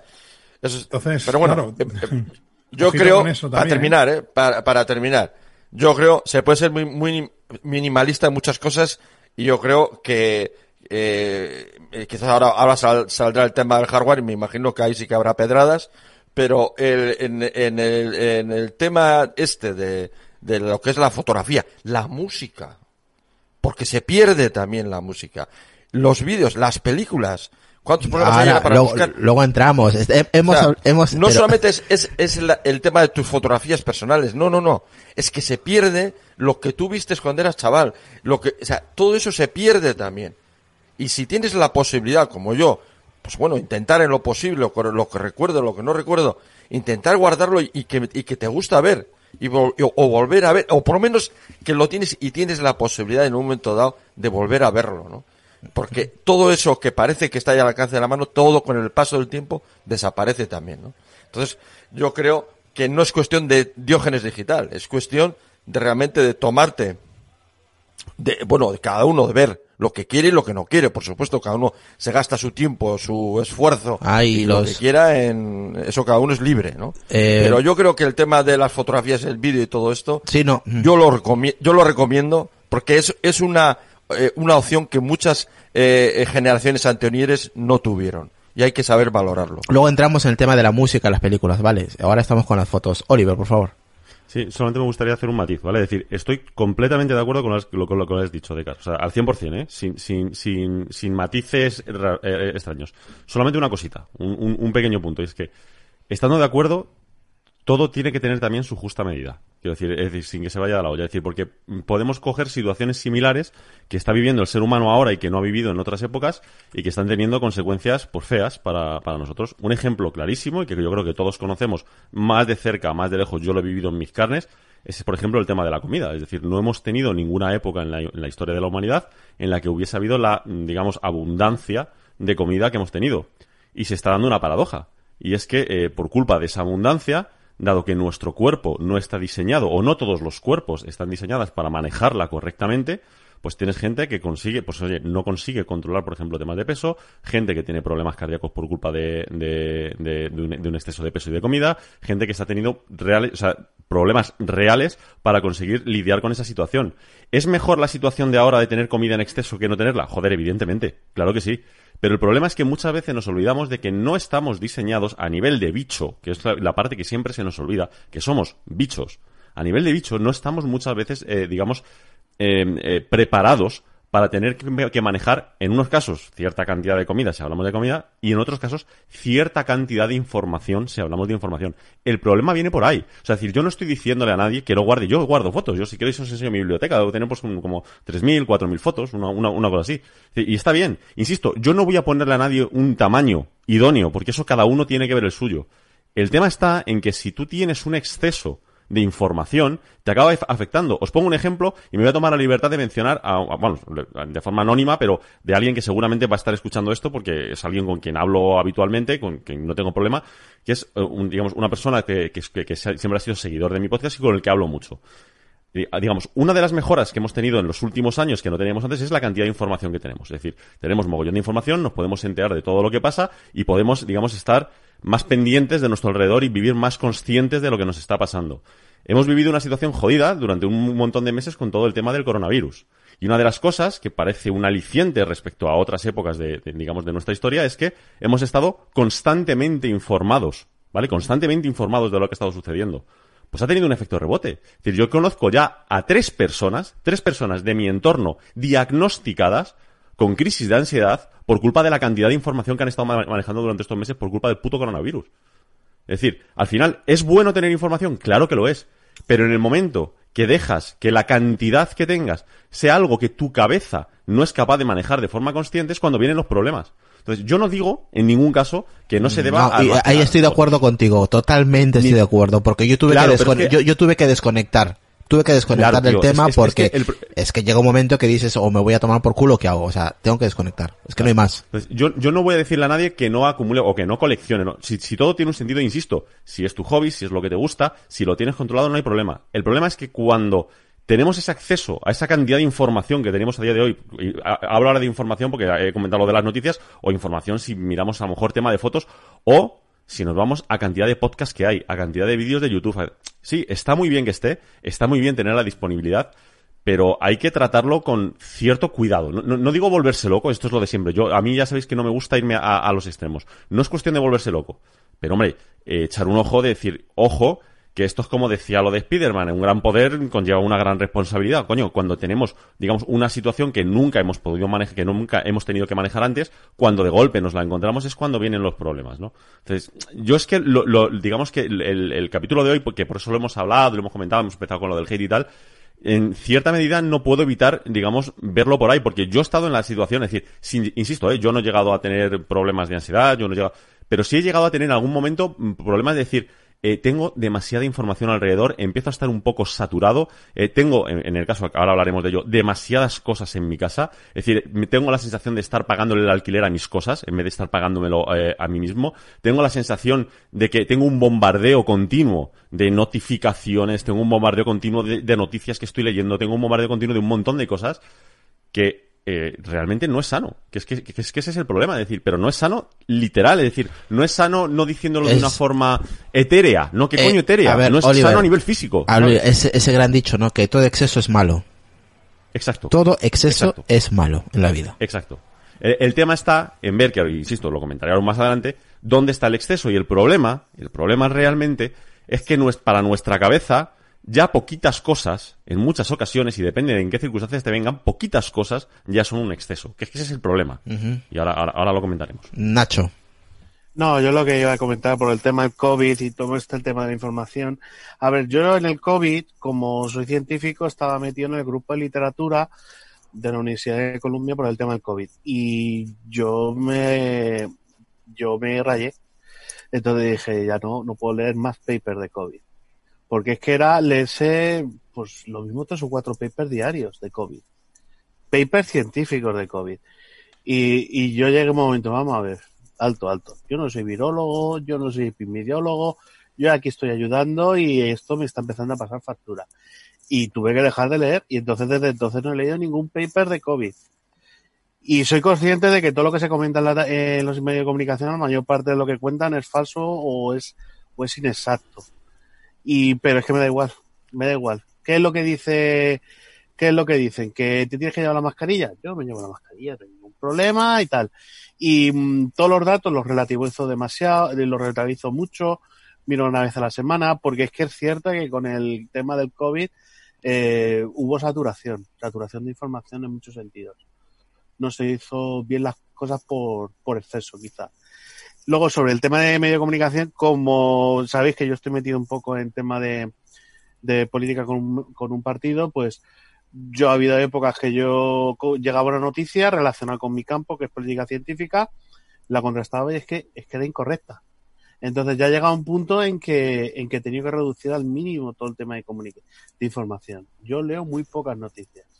Porque son noticias además que es que pensamos que lo que ocurra en no sé qué tema de, de, España, por ejemplo, la última polémica que hay ahí de políticos en plena campaña electoral en Galicia y, y el País Vasco, realmente nos importan a nosotros. Y es que es muy, muy, muy relativo todo ese tema. Entonces, eh, cada vez me vuelvo mucho más selectivo con la información que yo realmente... sea, te estás volviendo minimalista en la información, básicamente. Sí, totalmente, totalmente. Porque además es que, las, po- por ejemplo, las polémicas estas que están habiendo con el vicepresidente del gobierno es que pensar realmente si nos importan. No nos interesan. Y en cambio nos están hurtando información que sí nos deberían, nos deberían dar. Y eso es porque básicamente los medios de comunicación están en plena crisis de modelo. Entonces, por eso yo digo que reduzco al mínimo la información y me ocupo básicamente de lo que a mí me interesa relacionado con mi trabajo o relacionado con, con por ejemplo, yo como inmigrante en Estados Unidos o, o relacionado con el Ministerio de Ciencia e Innovación, que es lo que me toca realmente. Y luego un poquito general. Sí, vamos, estás, ha- has reducido tu campo de información y ya está. Totalmente, totalmente, totalmente. A Y eso luego, yo- a yo- yo de creo que- estrategia, pero porque me interesa, Sí. pero poco más. Yo creo que eso es a lo que se, se ha estado más o menos eh, explicando Oliver, ¿no? Reducir tu campo de, de información, sea digital, información, et- etc, etc, ¿no? Claro, porque es que eh, llegas a, un- a la saturación del tema informativo, es tan fácil que llegues a ella y en realidad te estás ocupando de una auténtica chorrada, que es de unas declaraciones del vicepresidente de gobierno, que ni siquiera son políticas del presidente, del vicepresidente, que son, son, y es, y ese, a eso es lo que se dedica, digamos, un poco los medios, en ocupar la información porque parece que es relevante, pero en realidad, ¿qué implicación tiene a tu vida? Pues muy poco. Y digo esas declaraciones del vicepresidente, como puede ser las declaraciones del presidente de gobierno, el hecho de que la ministra de Economía vaya a entrar, el Eurogrupo no vaya a entrar, ese tipo de cosas que a priori, pues yo no le veo el sentido de que eso sea tan relevante para ocupar horas y horas y horas de tertulia. Pues como no me interesa, mm, le presto la atención mínima. Y como eso es lo que se dedican a los medios de comunicación a debatir, pues mm, yo he dejado de escuchar muchas tertulias. Bueno, Y mira que me interesa a mí la política, pero soy muy selectivo. Cada vez soy más selectivo en, en ese tema, en ese tipo de cosas. retro. Esto- ayuda a la gente. Esto ¿no? ya va un poco más allá de, de la acumulación de, de, de información o la acumulación de, de datos o la acumulación de hardware o software. Esto va un poco más en la saturación de estímulos que tenemos hoy en día, que es otro, otro melón diferente al Diógenes digital, aunque sí que es cierto que hay gente que acumula artículos para leer y que tiene 200.000 feeds RSS. Sí, o, no, o, revista, y- o revistas de los 80. o revistas de. Pero eh, que eso ya entra en el plano, pues a lo mejor del coleccionismo o de, de otra serie de cosas. Pero bueno, si yo conozco gente que tiene revistas muy antiguas guardadas, es porque las lee, porque consulta artículos antiguos y porque entramos en lo que decía Oliver. Si lo usas y de vez en cuando lo consultas y tal, vale. Otra cosa es que la acumules sin ton ni son, pues como, como el que compra cables, como el que compra bombillas o como el que compra comida. Que hay gente que tiene diógenes de la comida y compra comida porque en un momento de su vida pues pasó escasez o lo que sea y ahora pues hace lo contrario, que es acumular comida para luchar contra esa escasez, que muchas veces también hay, hay mm, son secuelas de otros momentos de tu vida, el acumular y el acumular, ¿no? Pero yo creo que los estímulos de información es algo diferente, que es otro melón que sería muy interesante que abriéramos otro día, porque sí, Sí. que es verdad que a Sí, veces porque ahí entra más el tema de la, de la psicología, de los traumas que puede tener X persona y Sí, eso sí, es sí, verdad. ese es otro melón muy, muy gordo, sí. Pero bueno, vamos, vamos a avanzar un poco del tema de las fotos, ¿no? Porque si no... Sí, ya, no, no, ya, yo creo que, no, es que, es que sí, no, es que es un tema interesante que Oliver también ha estado tocando y los compañeros y yo creo que era, había que tocarlo porque es algo que todo el mundo hace a día de hoy, tanto físico, papel, como álbumes de matrimonio, de bodas, de bautizos, eh, cumpleaños X o el primer año de, de nuestro niño o niña, todo eso pues mm, lo solemos tener eh, guardado en un cajón o en un baúl o y ahora pues con el tema que ha dicho Deca, el tema pues de la tecnología, la, de la 2.0, pues lo tenemos yo creo que como hemos dicho de forma inconsciente abarcamos demasiado, ¿no? Pero demasiada información de fotografías o vídeos y no nos damos cuenta que igual tienes 30.000 o 200.000 fotos y se van a ir y no las no haces una criba en el teléfono, ¿no? Eh, así que vamos, nos vamos al siguiente paso. No sé si alguien quiere tocar más el tema de la fotografía, algún punto que se nos haya ido, pues nos vamos al siguiente. Tema de la, de la música, eh, películas. ¿Quién colecciona? Yo, eh, yo tengo, es que no sé si decirlo, pero bueno. Eh, bueno, luego lo digo. Venga, Nacho. Dale, animate, animate. A ver, yo con el tema de las películas. Películas y música. Vamos a abarcar esos dos temas, ¿vale? A ver, Juntos. eh, empiezo por películas. A ver, yo en mi casa no hemos tenido, en mi familia éramos una familia humilde, entonces no teníamos muchas películas.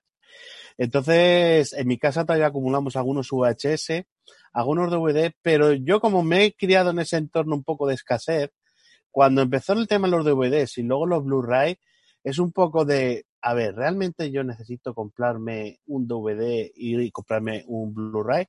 Y no, y todas las películas que tengo las tengo en formato digital, únicamente el archivo, de manera pirata, lo siento mucho. Y es lo que tengo. Yo no he comprado, eh, hab- habré comprado un par de DVDs y nunca he comprado un Blu-ray porque nunca he tenido un reproductor de Blu-ray. Y luego, por ejemplo, en casa de mis padres sí tiene una tele grande, pero yo nunca, yo desde el año 2010 no tengo televisión. Entonces no necesito la alta fidelidad.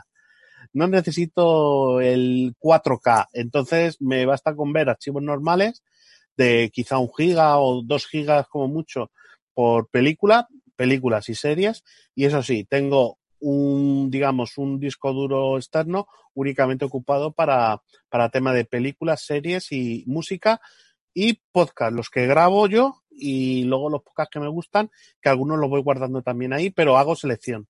A lo mejor un podcast de un, porque me interesa el tema en concreto, porque sí es cierto que me gusta tenerlo por si desaparece el podcast y tengo el archivo. Y de música, música pasa lo mismo, como no tenía mucho, ahí sí que me he vuelto un poco diógenes y entonces Oh. tengo la discografía entera de Julio Iglesias, la discografía entera de Rafael, que sé que no la voy a escuchar, pero ahí la tengo. Y lo que sí tengo, escucho mucho es rock y luego bandas sonoras. Eso sí que normalmente todo lo que descargo, legal o ilegal, lo, lo escucho. Entonces sí. Pero luego tengo cosas marcianas como, venga, toda la discografía de Creedence Clearwater Revival, que solo tengo el, el recopilatorio Sí. en mi, en mi iTunes, porque el disco duro de mi ordenador es limitado. Y luego, por ejemplo, en tema nubes no tengo nada. En tema nube de música no tengo nada. Porque si hay algo que me gusta, me gusta tenerlo en propiedad el archivo. Eh, Oliver, ¿tú guardas todos los archivos de tu podcast? No, ninguno. ¿No tienes ninguno? No, yo bueno, eh, miento, miento, eh, estaría mintiendo. Tengo guardado me parece que dos o tres, eh, porque sobre todo, más que por el podcast como tal, porque me ha gustado cómo me ha quedado algún tema de, de audio, algún ajuste que he hecho y tal, para, como decía Borja al principio, para consultarlo, para cuando luego hago ciertas mezclas, comparar alguna onda y tal, pero ya está, es decir, algunos niveles de, de audio y ya está. Pero yo to- eh, desde hace ya pues como un año, año y pico, eh, todo lo que hago lo subo, se escucha durante un mes y medio, dos meses, tres meses, dependiendo de lo que corresponda, se borra y se acabó. Ya está, ya hemos llegado. Es decir, tengo una copia, miento, de- bueno, de hecho est- estoy mintiendo, tengo una copia que yo no manejo, es decir, que, eh, va, eh, va guardada en un, en, en un servidor, que esa no la estoy manejando yo ni la estoy, ni la estoy haciendo, sino que de hecho hay una persona que lo está haciendo, lo está haciendo por mí. Más que nada por si en un momento dado hace falta un, un podcast porque alguien me lo pida, me lo reclame o algo por el estilo por un tema concreto. Pero desde luego para mí no, yo, para mí está borrado y, y- no existe. Es decir, me lo maneja un tercero porque yo no, yo considero que no lo tengo. Y lo mismo con los vídeos de YouTube. Es decir, eh, algunos se quedaron subidos en, en el canal de YouTube más que nada por temas de que yo sí que los utilizo alguna vez para decir, porque esto puede sonar un poco de coña, pero es verdad, es decir, me pasa que eh, pasa el tiempo, yo he explicado alguna cosa que me rompí los cuernos para explicarla bien en su día, pasa el tiempo, no he tocado ese tema y me viene bien escuchar mi propio, mi propio vídeo para, para refrescar alguna, alguna cosa. Pero tengo, debo tener guardados, calculad, unos 10 vídeos más o menos, el resto están todos Yo te soy sincero, cuando di- diste la noticia de que ibas a eliminar todos los episodios, a mí me jodió mucho como oyente y como amigo eh, que, hicieras eso, porque hay episodios que son brutales y que muchas veces pues lo quieres volver a escuchar aunque lo guardes. Pero Isra, es que es lo que te digo, es que tenemos una cantidad de información a, a día de hoy a nuestro alrededor. Ya, pero es que hay, hay- Sí, aunque sí. haya información, yo creo que además tienes que tener una copia de, de, de ti, porque al final eres tú. ¿Sabes? Eres Sí, tú, pero no soy es yo, un tercero. sí, pero, pero yo, pero yo aquí hay una cosa, hay una cosa que para mí soy yo ahora, es decir, el Mm. yo de hace dos años está muy bien, me gusta ver en algunos momentos, en algunos casos, cómo he cambiado, cómo he podido evolucionar, Exactamente, la equivocado, evolu- en qué he la evolu- acertado y tal. exactamente. Pero, pero, pero, de, de hecho, pues que para eso, para eso, pues pueden ser ciertas cosas que voy guardando puntualmente que me pueden servir. En general, yo muchas veces me dicen, no, es que me encantaba el, el, el vídeo, por poner un ejemplo, ¿no? De la paradoja de Teseo, me gustaba el podcast de no sé qué. Yo lo he dicho, si se me reclama mucho, lo vuelvo a grabar, grabo otro. Y, aunque sea ni siquiera lo público, se lo, se lo doy a la persona que me lo, que me lo está reclamando. Porque seguramente, lo que pueda decir, lo, lo- lo que he evolucionado en este tiempo, lo que he podido pensar adicional, lo que he podido aportar ahora, tenga más sentido y tenga más valor que lo que pude hacer hace algún tiempo atrás. Es decir, es que volver a revisar, eh, digamos, información de alguien que ya a lo mejor han pasado cuatro o cinco años de lo que ha hecho, si a día de hoy le preguntas sobre ese mismo tema, mm, va a haber cambiado de opinión, va a haber mejorado, digamos, su entendimiento sobre ese tema, va a haber evolucionado sobre ello. Entonces, yo no le veo el sentido a estar guardándolo. Yo, eh, lo que digo, es decir, yo entiendo que se guarde El Padrino, tío, claro, si es que eso es una obra maestra, o, entiendo que se guarde música, o entiendo... Pero yo para mí, es decir, insisto, esto sí que es una opinión, esto, esto ya no entra ni siquiera en el tema de minimalismo ni nada por el estilo, esto ya es una opinión personal. Para mí, es decir, el contenido, por lo menos el que yo hago, solo tiene una validez temporal, es decir, pasado un tiempo, todos cambiamos, es decir, cambio la forma en la que me gustan eh, colorear los vídeos, cambia la forma en la que me gusta, eh, digamos, eh, eh, ecualizar el audio, cambia, van cambiando un montón de cosas y yo realmente no necesito estar continuamente revisando lo que hice, es decir, sí, Pero una yo- persona- sé. pero yo, un- yo gra- yo hice mi primer, sí, perdona. Pero una persona puede aprender de ti con esos audios o con esos vídeos. Pero para y- eso estoy yo generando más contenido y para eso hay millones de, perdón, de personas generando contenido. Es que no estoy yo solo. Si fuese yo solo, es decir, si en el podcast estuviésemos, Isra, los que estamos aquí subiendo podcast nada más, no se me ocurriría borrarlo. Pero joder, métete en, en- en- en Apple Podcast y mira los podcasts que hay, tío. Si, es que, es que si la, cantidad de información es prácticamente, es decir, para, para, la mente humana es infinita, tío. O sea, es, es, que no, no hay forma de manejarla. Si es que no se puede. ¿Para qué voy a estar conservando ahí hasta el infinito una información? ¿Para qué? Es decir, sí, si, insisto, si fuese una enciclopedia, pues hombre, esas cosas hay que guardarlas, es decir, porque es una, es una cosa que a la humanidad le sirve. Si fuese, pues eso, una obra magna so- sobre cualquier arte, estamos de acuerdo, estamos... Pero la información que, y, y- y discúlpame si, si yo os meto aquí también, pero la información que hacemos de verdad es una cosa que tenga que perdurar en el tiempo hasta el infinito.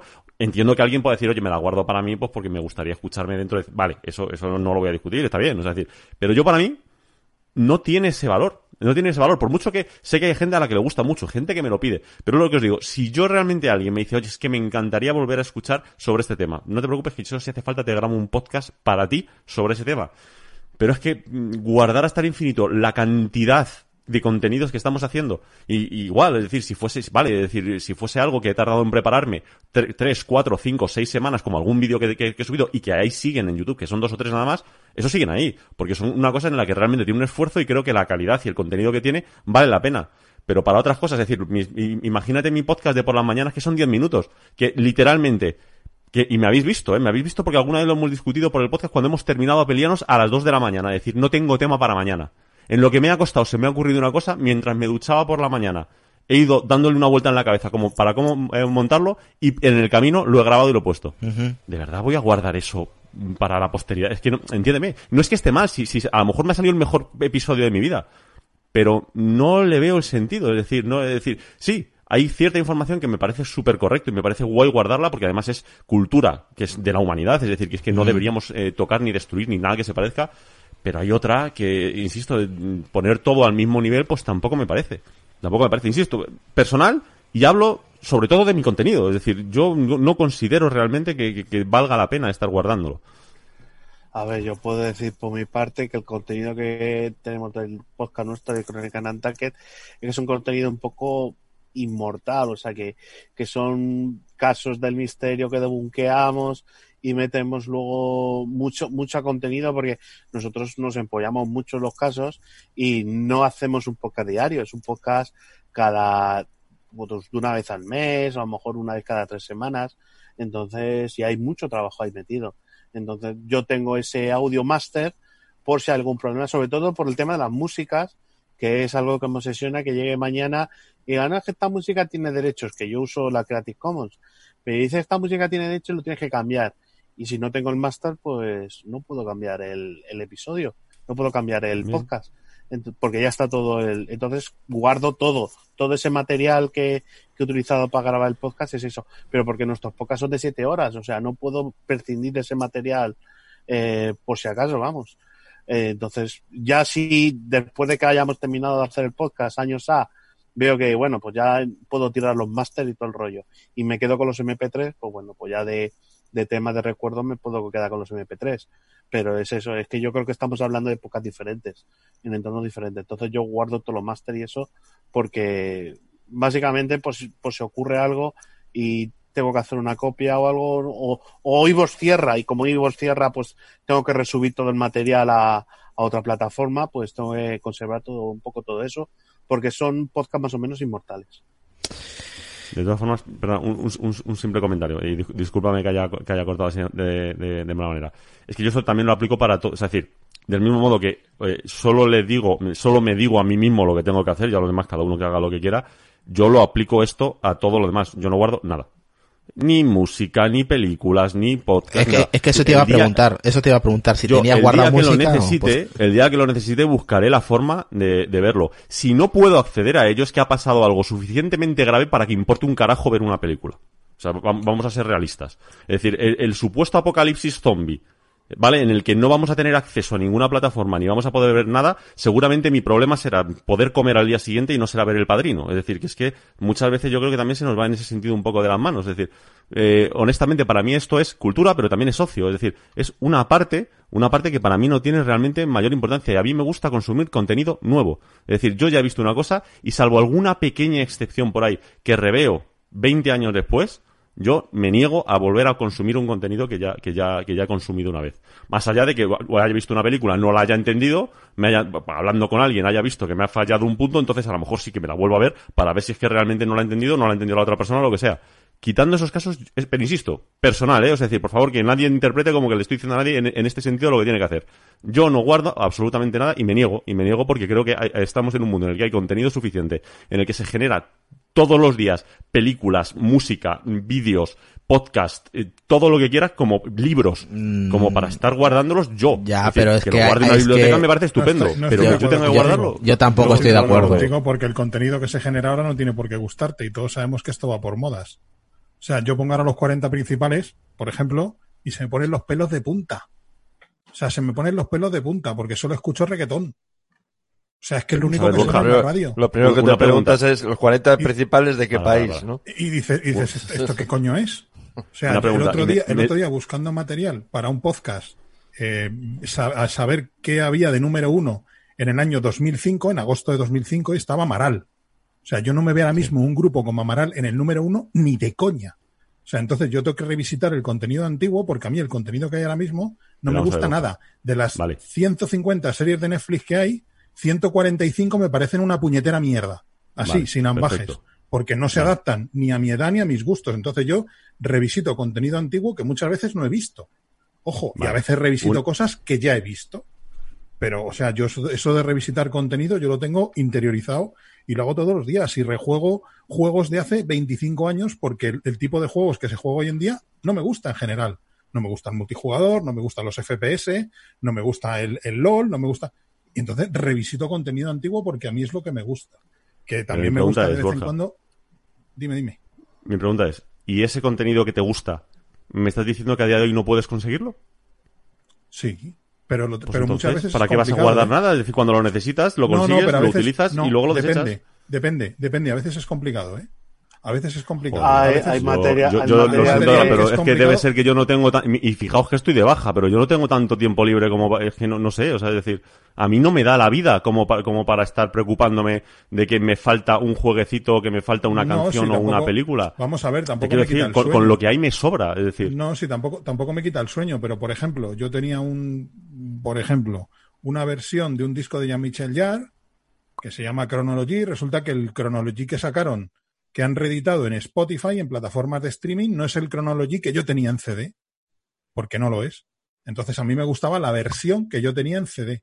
Como ese CD ya no lo tengo, me ha costado encontrar ese disco en esa versión. Cuando lo he encontrado, lo guardo porque sé que me va, a, costar otra vez encontrarlo, porque ese, porque ese feed de torrent va a desaparecer, porque de donde me lo he bajado ya va a pasar la historia, porque la cigüeña que me lo ha traído dentro de cinco años va a dejar de funcionar ese sistema de P2P.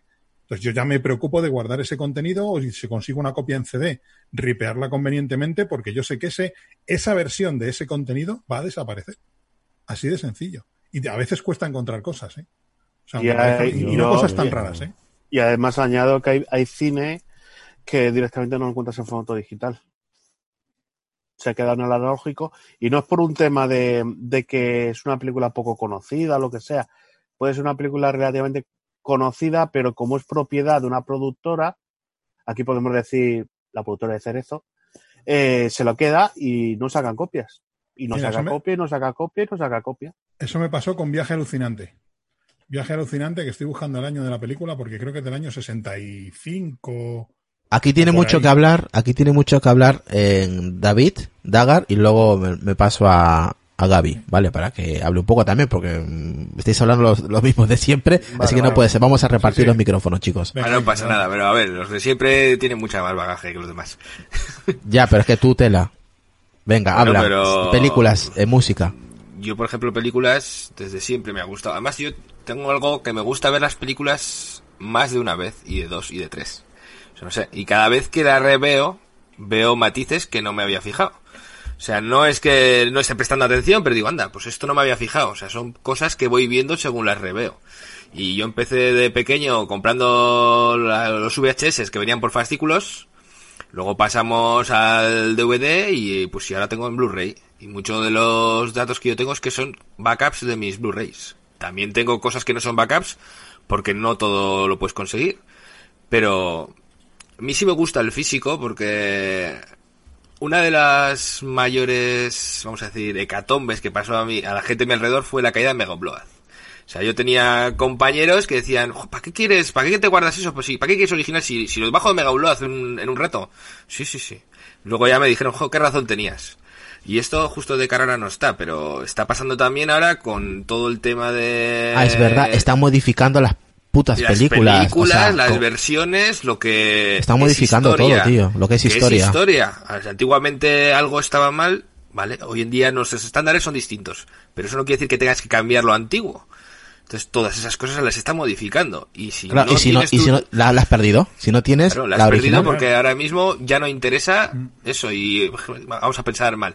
Hitler era malo, Hitler no existía, ¿no? Habrá que saber quién era Hitler, pues para que no nos vuelva a pasar lo mismo. Eso es un absurdo la reducción que he hecho, pero bueno. Y todo eso está pasando y con series, pues que antiguamente los temas que se trataban y cómo se trataban, hoy en día no los podrías plantear porque no son ni morales ni éticamente aceptables a los estándares de ahora. Bueno, no sé quién dijo hace poco que querían eliminar digitalmente a, lo- a la gente que salía fumando en las películas. Eso O es. sea, películas clásicas de cine En ET, americano. En ET, cuando hicieron la reedición, los policías iban con pistolas y la reedición les pusieron con linternas. O sea, es así. Bueno, es que vamos a ver, es muy triste. Mm, Y es que cada día vamos a la reducción al absurdo. O sea, es que es... Sí, yo, por ejemplo, que consumo mucho cine doblado porque mi nivel de inglés no me permite disfrutar adecuadamente una película eh, en versión original la mayor parte de las veces. Yo lo reconozco, que yo tengo el, el inglés nivel medio, que llamamos los españoles, ¿no? O sea, que no tengo ni puta idea, básicamente.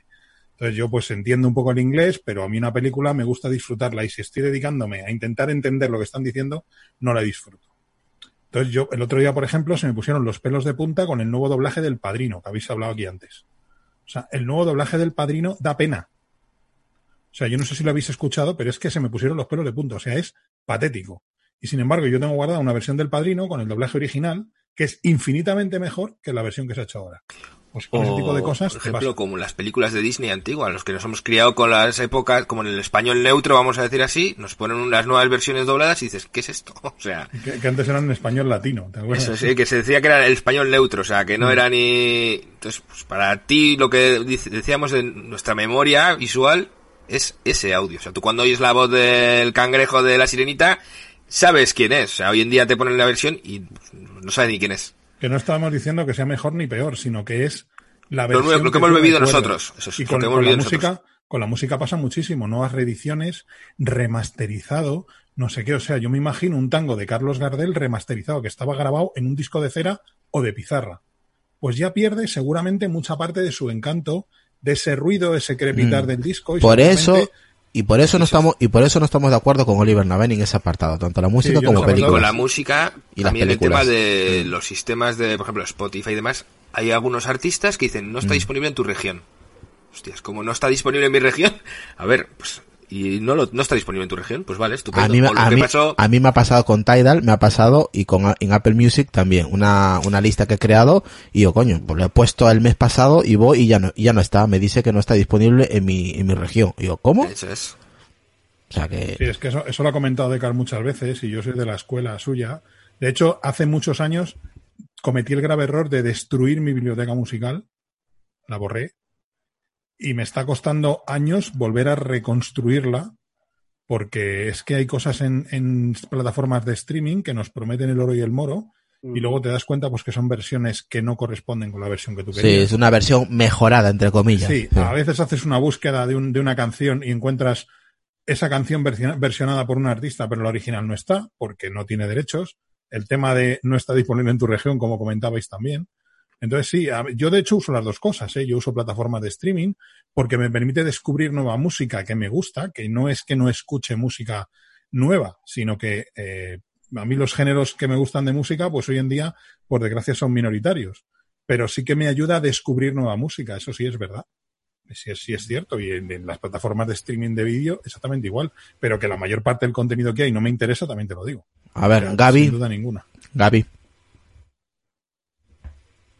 Bueno, yo particularmente la música, toda la música la tengo en físico, nada digital.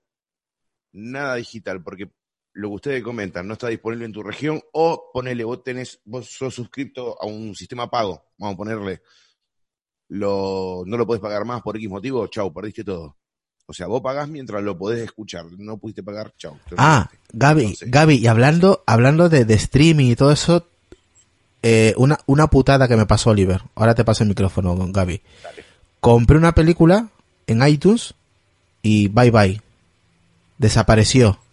¿Por qué? Porque perdió el derecho y me quedé sin película y pagué en su momento 15 euros. ¿Qué hago yo? Y ahí te das la pauta ¿A quién reclamo? no sos dueño del No soy dueño de ese contenido y eso que lo he pagado. Gaby. Exactamente.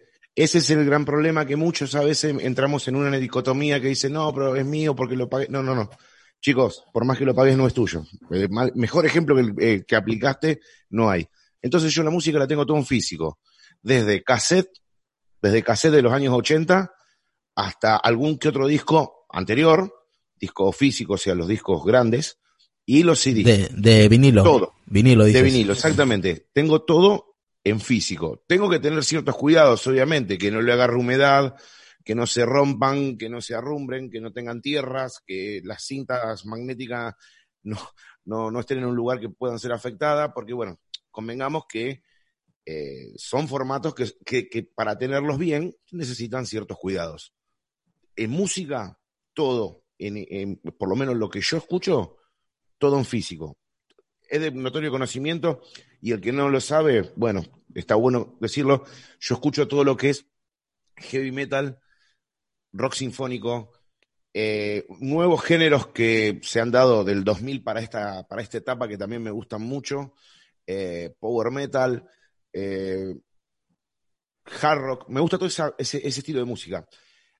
Hay veces que se me hace un poco complicado conseguirlos en formato físico, entonces yo qué hago? Yo agarro, bueno, acudo a una herramienta digital, que por ejemplo trato de buscar el tema, lo encuentro, genero el archivo en MP3 Y bueno, y de ahí me armaré un CD, pero el CD va físico, o sea, cero, eh, eh, cero, eh, ¿cómo decir? Apartado digital. Y algunos me dirán, che, Gabriel, pero yo te escuché que en tus podcasts pones eh, música. ¿O qué hago yo? Agarro el- físico, lo meto en el, en el, en el apartado de, de- de DVD de la máquina, saco esa canción, la meto, la un quilombo hago, pero bueno, es la forma mía de, de manejarme, ¿no? Después de ahí lo tiro a la tablet y de la tablet lo mando a la consola y lo saco, en vi- o sea, hago todo eso para no usar un archivo MP3. Usted, me- usted está loco, señor. Bueno, déjeme vivir con mi locura. Pero es así. Yo el, el físico de música y el de películas, yo comparto lo que habla nuestro amigo Nacho, uno viene de un lugar humilde cuando era chico. Es más, yo la primera videocasetera que tuve, la tuve en el año 1985. Y eh, tener una videocasetera en ese momento era como tener un Tesla ahora. Uno para hacer los mandados y otro para salir el sábado y el domingo. Dos tenías que tener, más o menos, en esa época.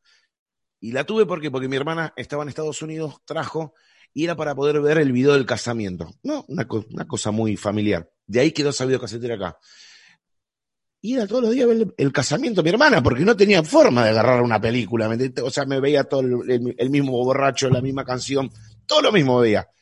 Hasta que, bueno, tuve oportunidad de lo que voy a contar, que no es bueno, pero lo tengo que contar, que alquilaba las películas. Chicos, no hagan esto. Y les, lugar- y le- y les hacías copia.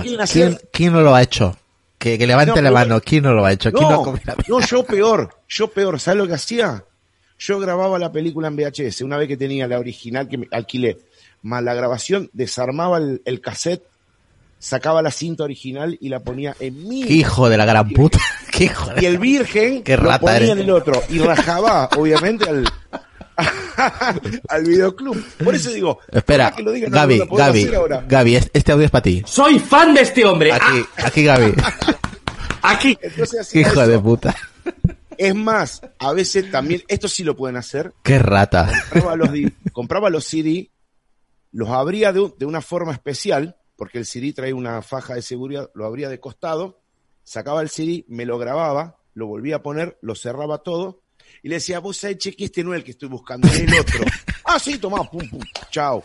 Y ahí me agarraba de, con lo que podía comprar un CD, tenía dos copias.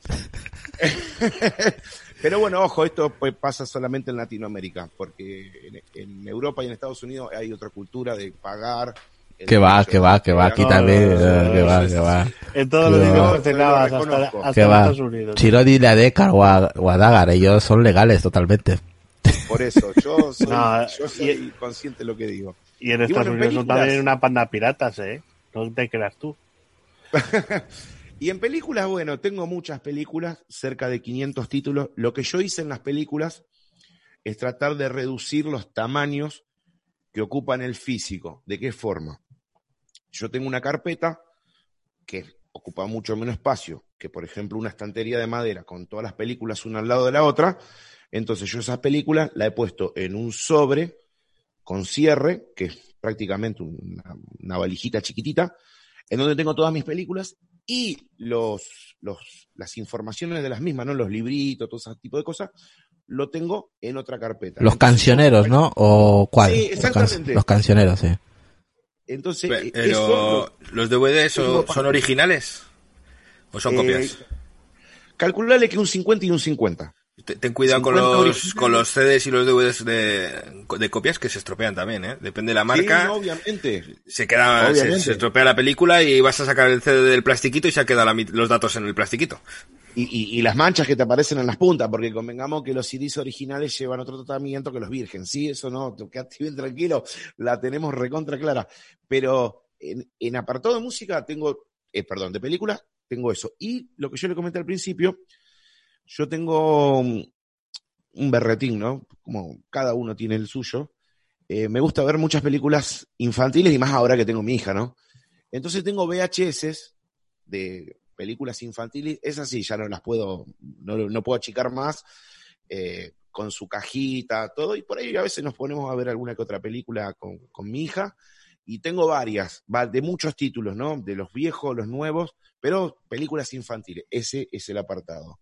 Y después el resto, a ver, eh, yo soy partidario de que a veces yo sé que, a ver, sé que tengo una película y la quiero ver y empieza un problema. ¿Dónde está? Porque a veces si el título no era original, yo creí que era original, pero no era original, entonces tengo que andar buscando en ciertos CD que a lo mejor no lo apunté demasiado bien.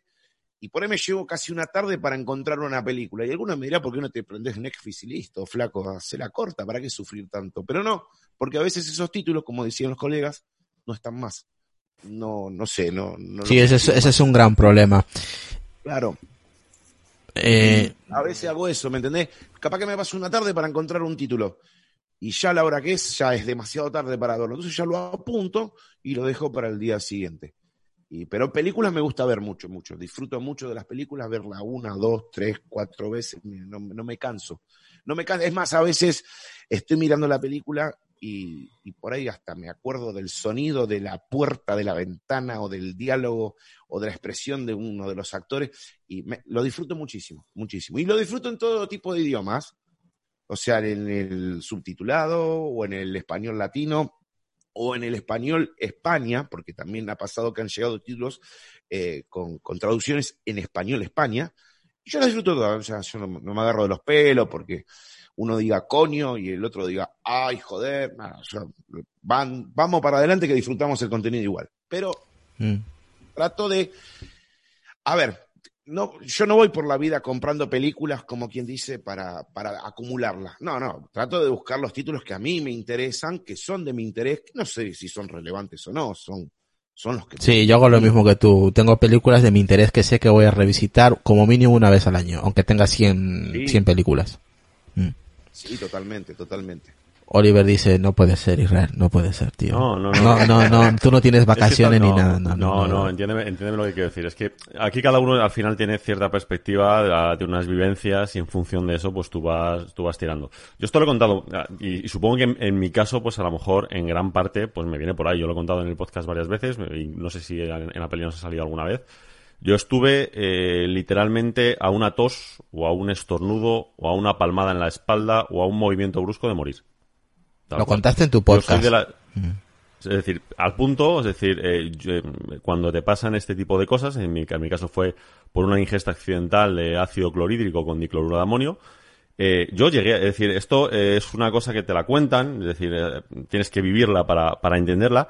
Yo hubo un punto en el que yo asumí que no lo contaba, es decir, o sea, pero con total convicción, quiero decir, empecé a encontrarme mal, empecé a encontrar ciertas sensaciones, eso dicen, dicen, dicen que pasa cuando tienes un infarto malo, aunque no, aunque no, aunque no, aunque lo superes, ¿no? Que dicen que cuando te preguntan qué sensación tienes, dicen que la sensación de ese infarto es sensación de estar muriéndote. Es, es- es la única forma de definirlo, ¿no? Eh, yo llegué a asumirlo. Es decir, y cuando te pasan esas cosas, digamos que tu cabeza se pone a hacer sus procesos, Mm. sus mierdas, para intentar salir de la situación aunque sabe que no puede. Es decir, eh, eh, tu cabeza se pone a funcionar y empieza a hacerlo. Entonces, entre otras cosas, tu cabeza se pone a recordar.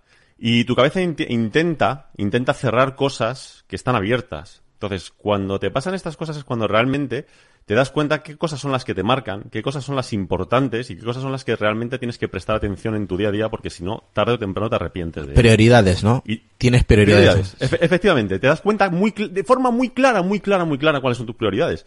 Te das cuenta de que tu jefe no está entre tus, prior- entre tus prioridades. No lo está, ¿eh? Te lo aseguro.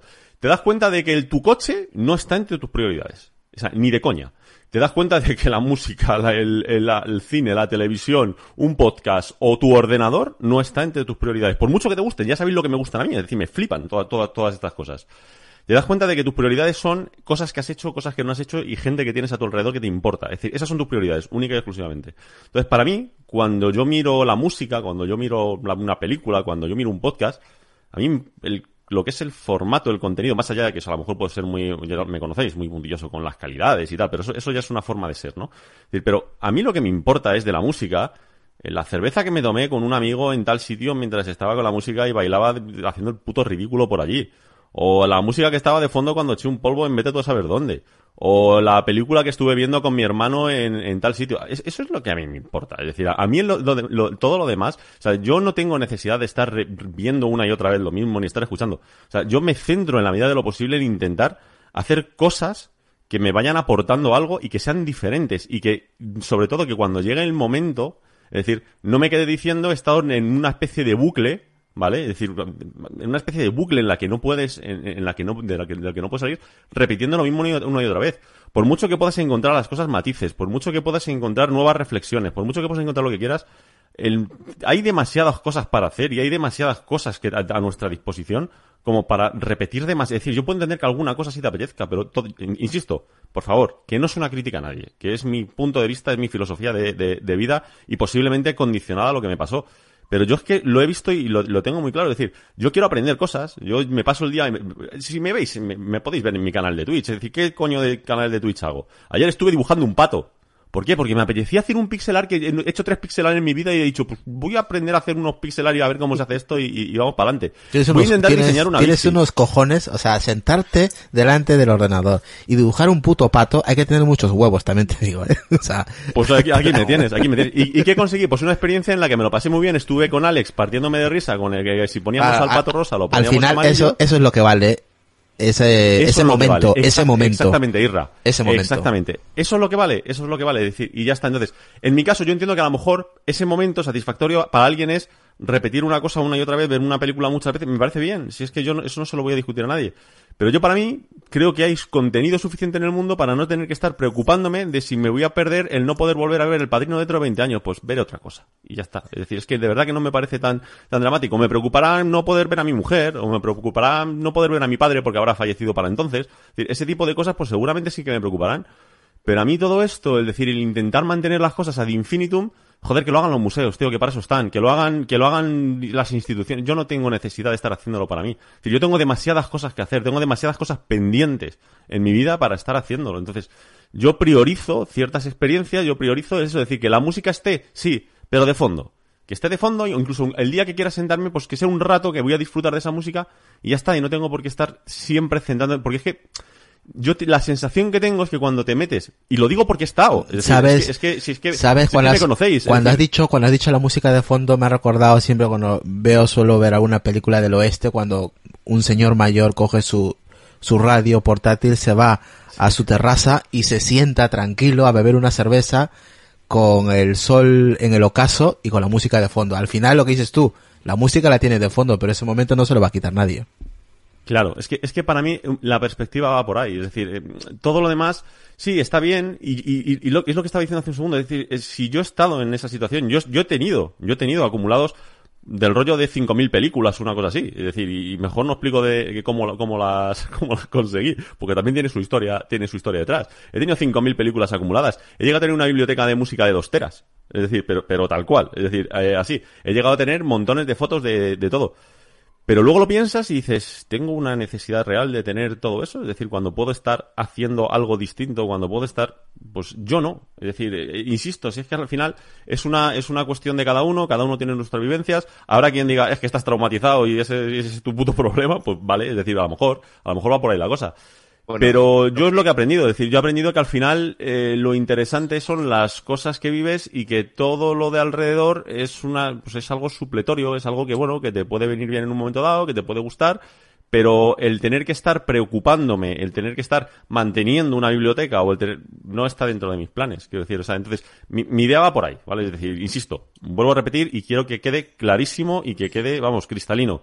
Esto es mi opinión personal y no estoy intentando convencer a nadie de ello. Es decir, es, es, como yo lo veo. Entonces, al final, por eso, cuando, cuando dices lo de que todos los años me veo una película y digo que no, no te estoy diciendo que no, a que no lo hagas, joder, haz lo que te dé la gana. Si, si lo disfrutas, yo quiero soy para decirte lo contrario.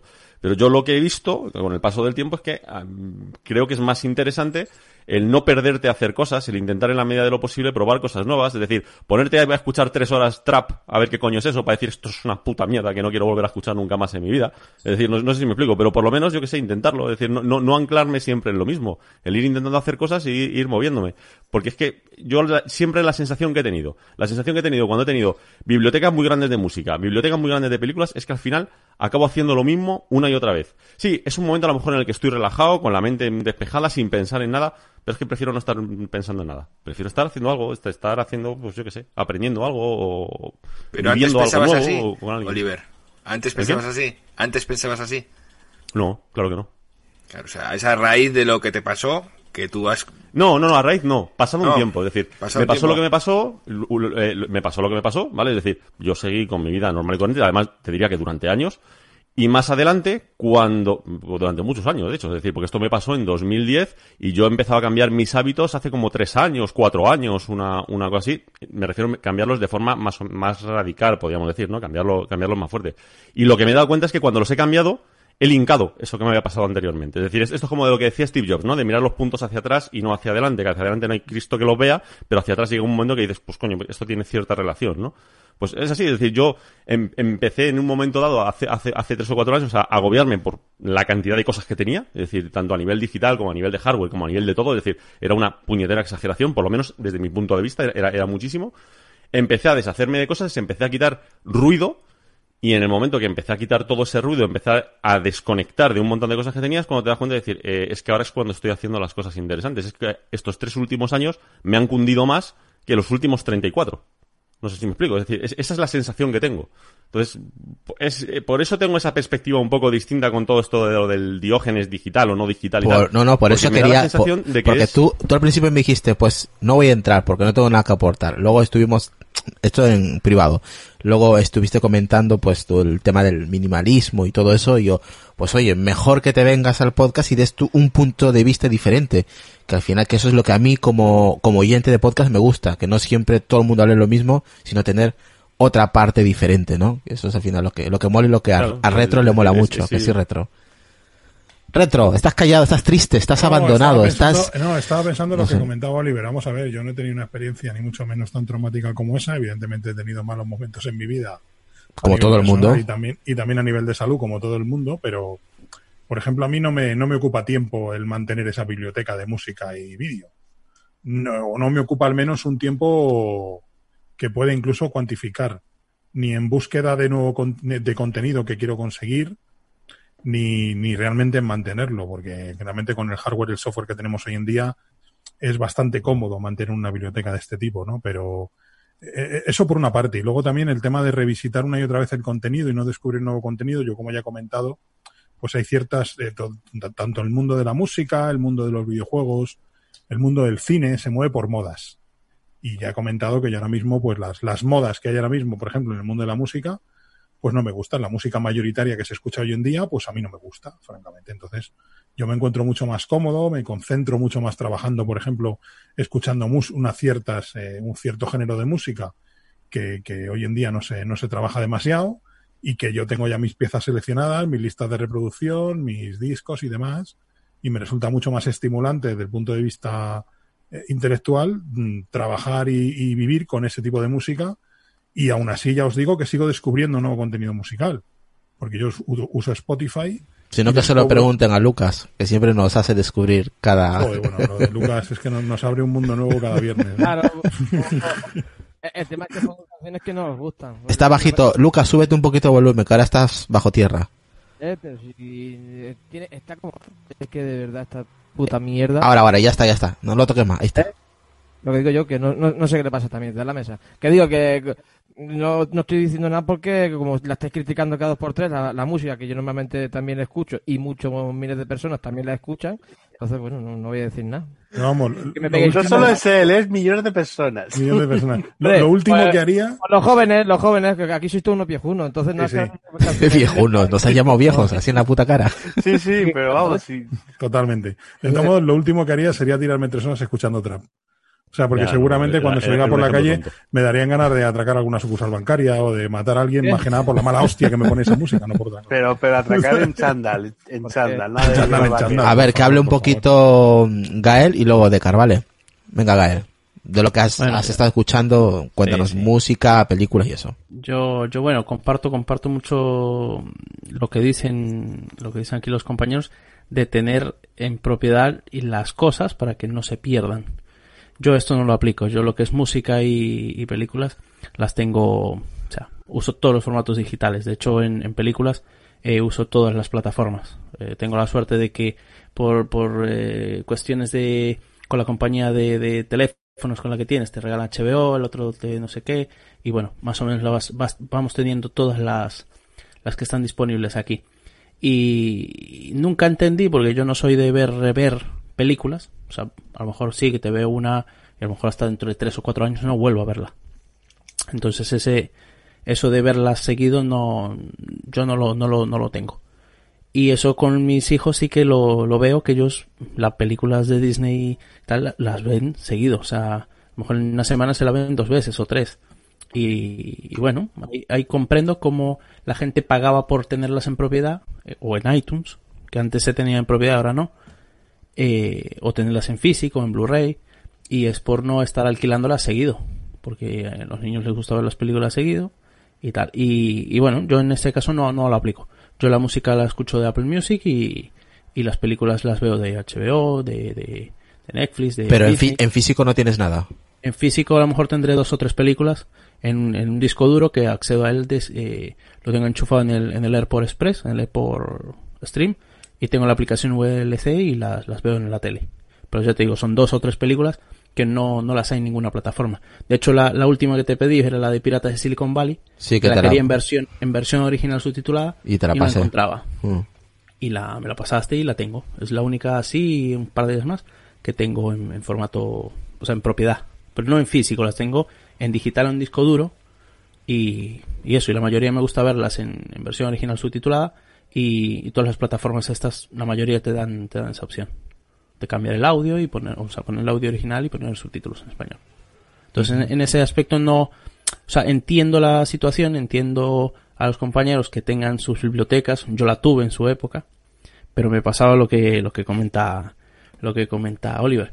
Eh, tenía a lo mejor, a lo mejor varios teras de, de- varios gigas de música, pero no la revisitaba, o sea, era una música que estaba allí alojada y siempre A ver, a ver, Gael, Gael, siempre escuchamos las mismas canciones. Sí, Podemos o- tener siempre vas a las nuevas y a lo mejor algu- algunas a ver, de las me pasa, me, me pasa a mí, tengo Pero- Tidal y tengo creado una lista particular mía.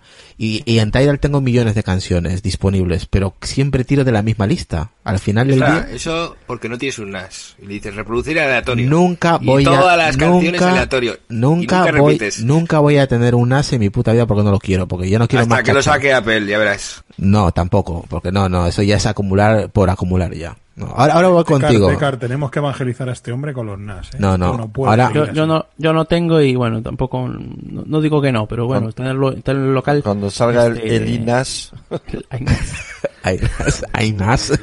Venga, Pero venga. bueno, lo, lo entiendo, yo lo llego a entender. Llego a comprender la, la situación de tenerlo en, en- en- en físico o tenerlo en, en propiedad por, por lo que comentabais, que, que se remasterizan una película o una canción o algo y la pierdes. La pierdes en lo que tú viviste o la que te gustaba a ti.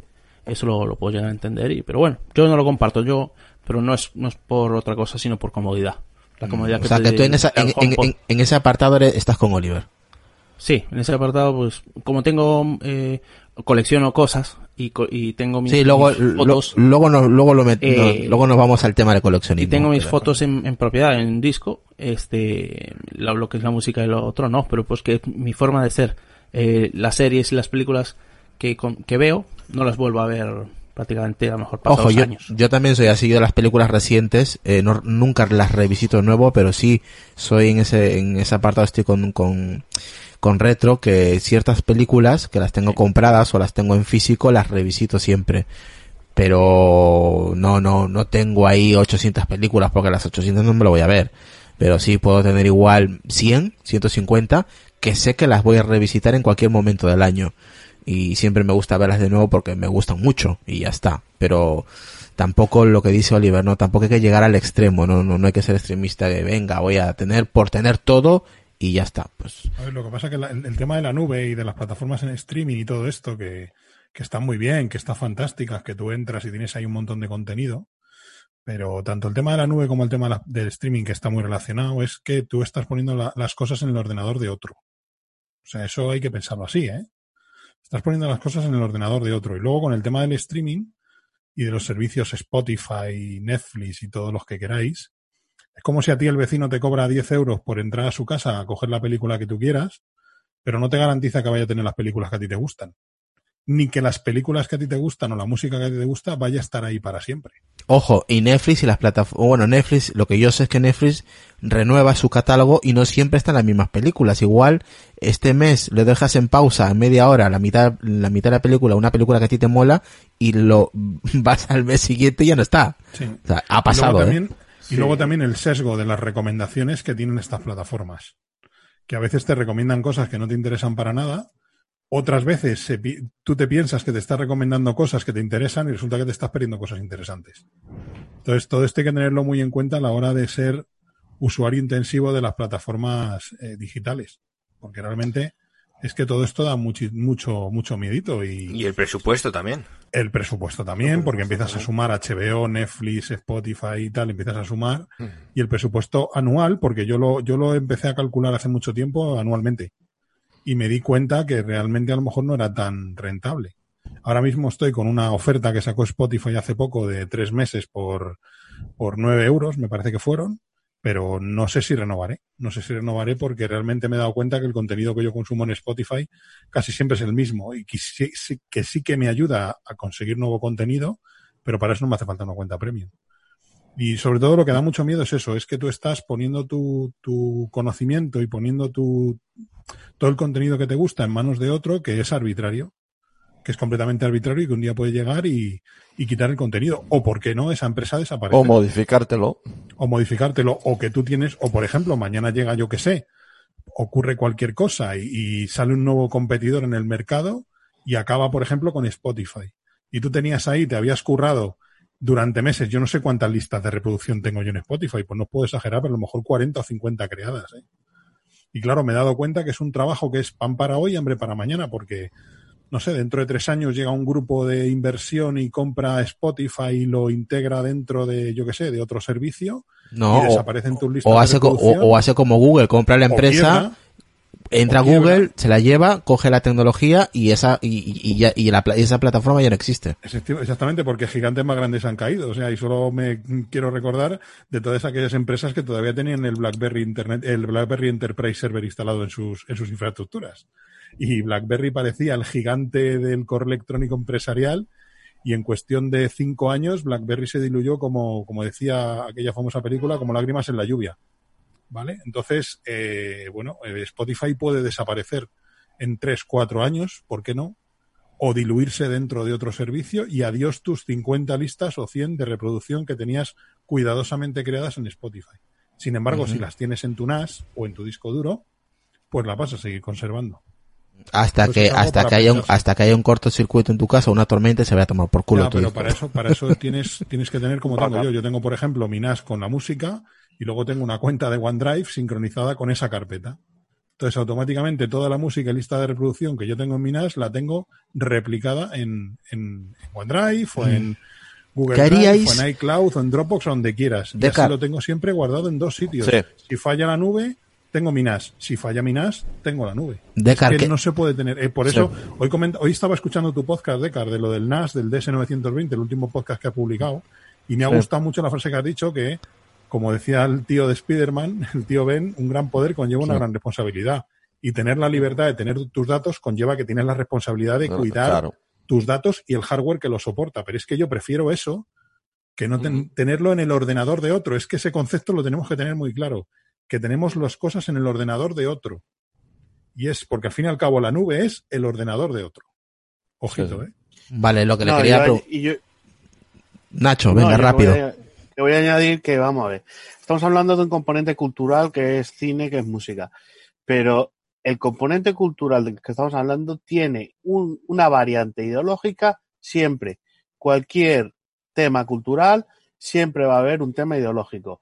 Y entonces tú le estás dando un poder a ciertas empresas para que controlen una serie material que te van a ofrecer una porción del material. Nunca te van a ofrecer el 100% de todo el cine que se produce porque es, es imposible, pero dentro de, de la porción que te van a, te van a ofrecer, eh, en algunos casos te van a ofrecer lo que ellos quieren. Entonces te están, te están ofreciendo una visión cultural que en parte es interesada. Y eso es, eso es así, porque hay, vuelvo a decir, hay cine que en estas plataformas no va a aparecer ni, ni de Blas. Y no estoy, y no estoy hablando de cine prosoviético ni nada de eso. Es únicamente cine que o te puede hacer pensar o, que trata temas que pueden ser incómodos o que, bueno, es que ya ha pasado de moda. Bueno, habrá, habrá pasado de moda para ti. A mí hay partes de cine que, que me interesa. Y ese, y hay ciertas películas que solo las tengo en formato de mi disco duro porque ni en Netflix, ni en Amazon Prime, ni en HBO van a estar nunca. Ya sea por tema, tema de derechos o ya sea porque es un, es un contenido que no interesa tener. Y eso es así. Entonces, si ponemos todos los huevos en la cesta de Netflix y eso, va a haber cosas que nos vamos a perder. Y que puede ser interesante, porque no es necesario ver el último estreno que sacan este año. Yo soy muy ecléctico y veo cine pues de, de todo, un poco de todo, de toda la época. Hombre, el cine blanco y negro quizá se me hace un poco más cuesta arriba, pero incluso de eso tengo, tengo yo en mi, en mi disco duro. Y luego, por ejemplo, el tema de lo que ha dicho, lo que ha dicho Oliver. A ver, yo soy también muy de aprender cosas. Yo tengo cosas almacenadas, pero soy muy de aprender. Entonces, por ejemplo, en el tema de los juegos, tengo juegos retro games del, género de RPG. ¿Por qué? Porque ahora me da la vena de que quiero hacer un RPG. Y entonces estoy, en, estoy aprendiendo a ver cómo hacer RPGs. RPGs con la versión de 16 y 32 bits, ni más ni menos. O sea, tampoco, no voy a hacer 3D, son RPGs en 2D. Pues estoy metido en ese, en ese embola ahora. RPG de los buenos, esos son de los buenos. Claro, de los, esos son, esos son los buenos.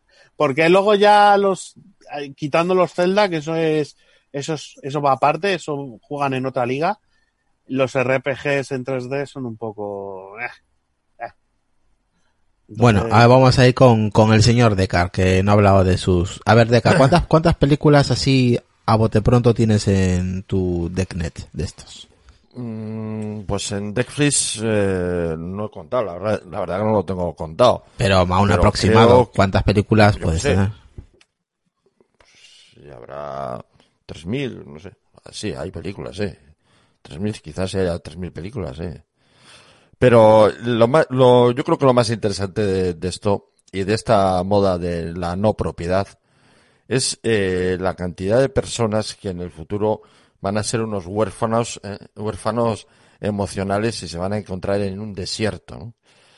Como yo creo que lo que dice eh, Oli es una actitud personal, porque que al final cada todo esto, eh, como decía también retromática, es, al final es una cuestión personal, ¿no? Lo, lo que tú quieras hacer, lo que tú eh, quieras orientar tu vida, ¿no? Eso es una cosa, y, el tiempo, y cómo quieras gastar ese tiempo precioso que es nuestra vida, ¿no? Yo creo que eh, lo que estamos generando ahora mismo, esta cultura de la no propiedad, ¿no? De, de no tener, o sea, de pagar solo por el uso, no por la propiedad, va a generar en el futuro una serie de personas que van a ser como personas que van a, van a vagar por el desierto, ¿no? ¿Por qué? Porque aunque no te lo puedas creer, aunque no te lo puedas creer, porque ahora, eh, en general los que estamos aquí, empezando por mí mismo, somos relativamente jóvenes, según eh, va avanzando la vida, parece que no, pero cada vez te cuesta más encontrar cosas que realmente te llenen, que sean parte de ti. Por mucho que, o sea, yo también tengo películas y música y, y constantemente eh, mm, busco también nuevas películas y, y, nueva música, pero te cuesta. ¿Por qué cuesta? Porque tú ya tienes un, bagaje, un bagaje, una formación y una vida. Y tienes hechos unos gustos y, un, y, una, y una forma de pensar y de hacer las cosas, ¿no? Y, y claro, no es, eh, no se te adapta, o sea, cada vez te cuesta más encontrar cosas que realmente te llenen, que realmente te, te, te digan algo, ¿no? A mí, ver una película y engancharme emocionalmente a esa película, hoy en día me cuesta horrores. ¿Por qué me cuesta horrores? Porque el cine que se hace hoy en día es un cine, para mí es un cine como frío, impersonal, es, es, es, un, es, es un, es un cine de usar y tirar, ¿no? Lo, lo ves hasta luego, no es, no es un cine pensado para formarte ni como persona, ni, ni, o sea, es una, no sé, hoy he puesto en el Twitter dos películas que vamos, que, que veo un montón de películas que son una auténtica basura, y, y, pero cuando veo algo que es bueno, o sea, y cuando digo bueno, digo eso, estrictamente bueno, me parece una alegría, es un alegrón, es un, es un, un cohete, es un, vamos, ¿no? Y he puesto un par de películas que bueno, que las ves y bueno, te, te quedas un poco, realmente las ves con gusto hasta el final, ¿no? Pero, pero realmente son películas aún así que te cuesta mucho engancharte a ellas por la forma en la que, en la que están hechas, ¿no? Entonces, eh, eh, hacia adelante, si tú no tienes tu propio contenido, si tú no tienes lo que realmente eh, te gusta, lo que realmente vuelves a ver, o no vuelves a ver, o de vez en cuando lo vuelves a revisitar, como se dice, o, o escuchar aquella canción que te recuerda cuando echaste el polvo. Es evidente que te acuerdas cuando echaste el polvo, pero la música siempre está ahí. Probablemente en la situación del polvo no la puedes recuperar, pero sí puedes recuperar la música que formaba esa, e- ese, ese momento, ¿no? Y claro que forma parte de ti. Y el problema es que igual no vas a encontrar esa música o, eh, en el futuro, ¿no? Porque no, no, no es cuestión de que, de que haya ninguna catástrofe, no. Es que, es que desaparecen. Es que desaparecen porque las modas son las modas y, y los, y, y las empresas de streaming eh, van con lo que, con digamos, con el, eh, con la moda actual, no con la moda de hace 30 años, sino con la moda actual. Y aunque a ti te pueda parecer ahora que no te afecta, te va a afectar. Y nos va a afectar a todos, a todos los que me estáis escuchando, ¿eh? Claro que va a ser muchos que sois jóvenes y parece que no va con vosotros, pero va a ir con vosotros también. Y si no tenéis esa propiedad, os vais a encontrar sin nada. Sí, sin nada absolutamente. Es que además sí que hay contenido bueno. Vamos a ver, yo por ejemplo, en este, en este último año estoy, he seguido dos series que me han dejado eh, flipando. Una ha sido Borja, Series del eh, Bucle. perdona, Borja, perdona. Sí, sí. Dos series. ¿Tú sabes la producción mundial de, de Sí, pues series? fíjate, pues muchas. Pues pero claro, bueno. es, es que, Claro, claro, pero, pero vamos a ver, cada, cada uno Eh, tiene su es, es, es a lo que, es a lo que se refería Oliver. Hay contenido pff, a punta pala, para yo- aburrir. Yo, por ejemplo, eh, hay- tengo unas cuantas series guardadas en el NAS que las he visto en plataformas de streaming y que las he descargado porque sé que en un tiempo X las voy a, la voy a volver a revisitar. Una es Historias del Bucle, por ejemplo, que me encanta esa serie y yo sé que esa serie no está teniendo éxito. Joder, es más rara que un día sin pan. Joder. Hostia, qué sordo. Oh. Me has dejado sordo, cabrón. Uh, madre mía. Baja, es baja, baja, Baja, baja, baja, baja, baja, Eh. Ahora me dice que baje el volumen, ¿ves? Se Es que- está saturando. está Por saturando. Dios. Lo que digo yo, lo que digo yo, la puta mesa de los cojones. Pero- pero- es lo que tiene, guardar algo que no funciona bien. Pero guarda, uy, guárdalo, digo, bájalo, joder. Que, Pero, que- Y, y compra una mesa nueva. Compra una, compra una mesa nueva, joder. pero que, que es un contenido que yo sé que va a desaparecer. Esto, esto, eh, o sea, yo, yo, te- yo digo a vosotros que esa serie más de un año o dos no va a aguantar en el catálogo de Amazon Prime. porque Eh, no es una serie que esté teniendo éxito, nos gusta a cuatro frikis de la ciencia ficción, porque los demás dicen o que es aburrida, o que es rara, o que no se enteran de nada. Entonces, que no quiero menospreciar a nadie, no se me, no se me malentienda, ¿vale? No, no quiero. yo, yo pienso no eso, quiero- eh. Yo, yo pienso eso, Borja, y me gusta la ciencia ficción, pero es que es rara de cojones. Ya, pero bueno, es que no, no son batallitas espaciales. No, ya, ya, el tema es que No, es muy no, visual. No, no hay muertos, no hay, no hay superhéroes. Entonces, claro, eso a cierto tipo de público que hoy en día está esperando la espectacularidad de una superproducción de Marvel, que a mí también me gustan, ojo, pues Dark, o, per- perdón, eh, Historias del Bucle me parece una serie aburrida. Y es, yo sé que esa serie va a desaparecer y que dentro de un año, año y medio, dos años, si no antes, va a desaparecer del catálogo, porque es una serie que sí ha tenido cierta repercusión entre los seguidores de la ciencia ficción dura y para usted de contar. ¿Vale? Y otra, y, y esa serie me la he descargado. Porque yo sé que la quiero revisitar un día y no va a estar. Y no va a estar. O sea, y no, y no, no la voy a poder ir a comprar a la tienda en DVD, porque eso ya no se estila. Por desgracia, o por suerte, no se estila. Creo que pasó, por ejemplo, con la BBC, que algunos capítulos antiguos de Doctor Who se les estropearon en su, ¿cómo se dice? Historial, no, en su almacén y no tenían copias de esos capítulos. Entonces solicitaron a la gente a ver si tenía copias en VHS para poder recuperarlo. Porque es que nos pensamos que ya lo encontraré. Es que hay veces que, yo qué sé, eh, las películas de Marvel las vamos a tener hasta la sopa, pero hay Sí. cosas que no vas a tener siempre. Y que, con lo que con lo que quería llegar con todo esto es que las propias plataformas de streaming generan la caducidad del contenido. O sea, son ellos mismos los que, los que nos empujan a que ese, o los que empujan ese contenido fuera de sus plataformas. O sea, son ellos mismos lo que, los que lo, lo van a quitar porque esa serie no ha tenido el éxito esperado. Y va a pasar con muchas otras. Y te vas a encontrar con series fantásticas, a lo mejor de nicho, que están muy, que son muy buenas, o películas que son muy buenas, y que van a desaparecer y sin embargo mantienen otros bodrios, para mí, claro, para mi gusto, ¿eh? ojo, hablo para mi gusto. Que habrá otras, otras personas que digan que, que Historias del Bucle es un coñazo y Sí. que se han dormido en los primeros 10 minutos. Bueno, última opinión. Eh, Decar, de- dime, dime. No, solo para decirle a, a Dagar, dice, no, eh, no sé, eh, que no van a desaparecer, ¿no? Has dicho- los de eh, Marvel, ¿o ¿no? Has dicho las, Las de Marvel, sí, que esas como están en todos lados, se supone que no van a ese es el error, ¿no? Sí, pues no. O sea, las películas de Marvel pueden desaparecer también. Porque es, un- es una moda que hay ahora, sí, pero eso no, eso no garantiza que dentro de 20 años esa moda siga vigente y que, la- y que las empresas de, de proveedores contenido, de contenidos te suministren ese contenido. ¿eh? A ti te parece que es ahora, en el momento que vives, te parece que es así. Pero de 20, 20 años dentro de 20 años igual nadie se acuerda de las películas de Marvel. ¿eh? Me refería, los, viejos, los, los viejos como tú. Pero quiere decir que, eh, ya me entiendes, es que no, no pensemos, tenéis que pensar que, eh, eh, lo que, las situaciones que han, han vivido antes tus abuelos, tus padres, lo vas a vivir tú también, aunque no te, aunque no te lo parezca, tú lo vas a vivir también. Y, y esto nos va a tocar, en esta época tecnológica te nos va a tocar, aunque de otra manera nos va a tocar lo mismo. Y, y esos contenidos que ahora a ti te gustan, por ejemplo, la Marvel, pues si te, si bueno, ya no, a ti no te voy a decir nada porque ya sé que lo tienes, pero vamos, pero si no lo guardas, no tienes ninguna garantía que cuando realmente dentro de unos años eh, quieras volver a ver ese contenido, realmente puedas hacerlo sin, eh, si no lo tienes guardado. Vale. Eh, última opinión de Oliver. ¿Quieres opinar referente a este lo No, que estamos o sea, hablando? O, ya saltamos a la, a la chicha. Muy rápidamente, ¿no? Yo comprendo perfectamente lo que estáis diciendo. O sea, yo el único tema es que no le doy eh, tanta importancia. Es decir, me, explico.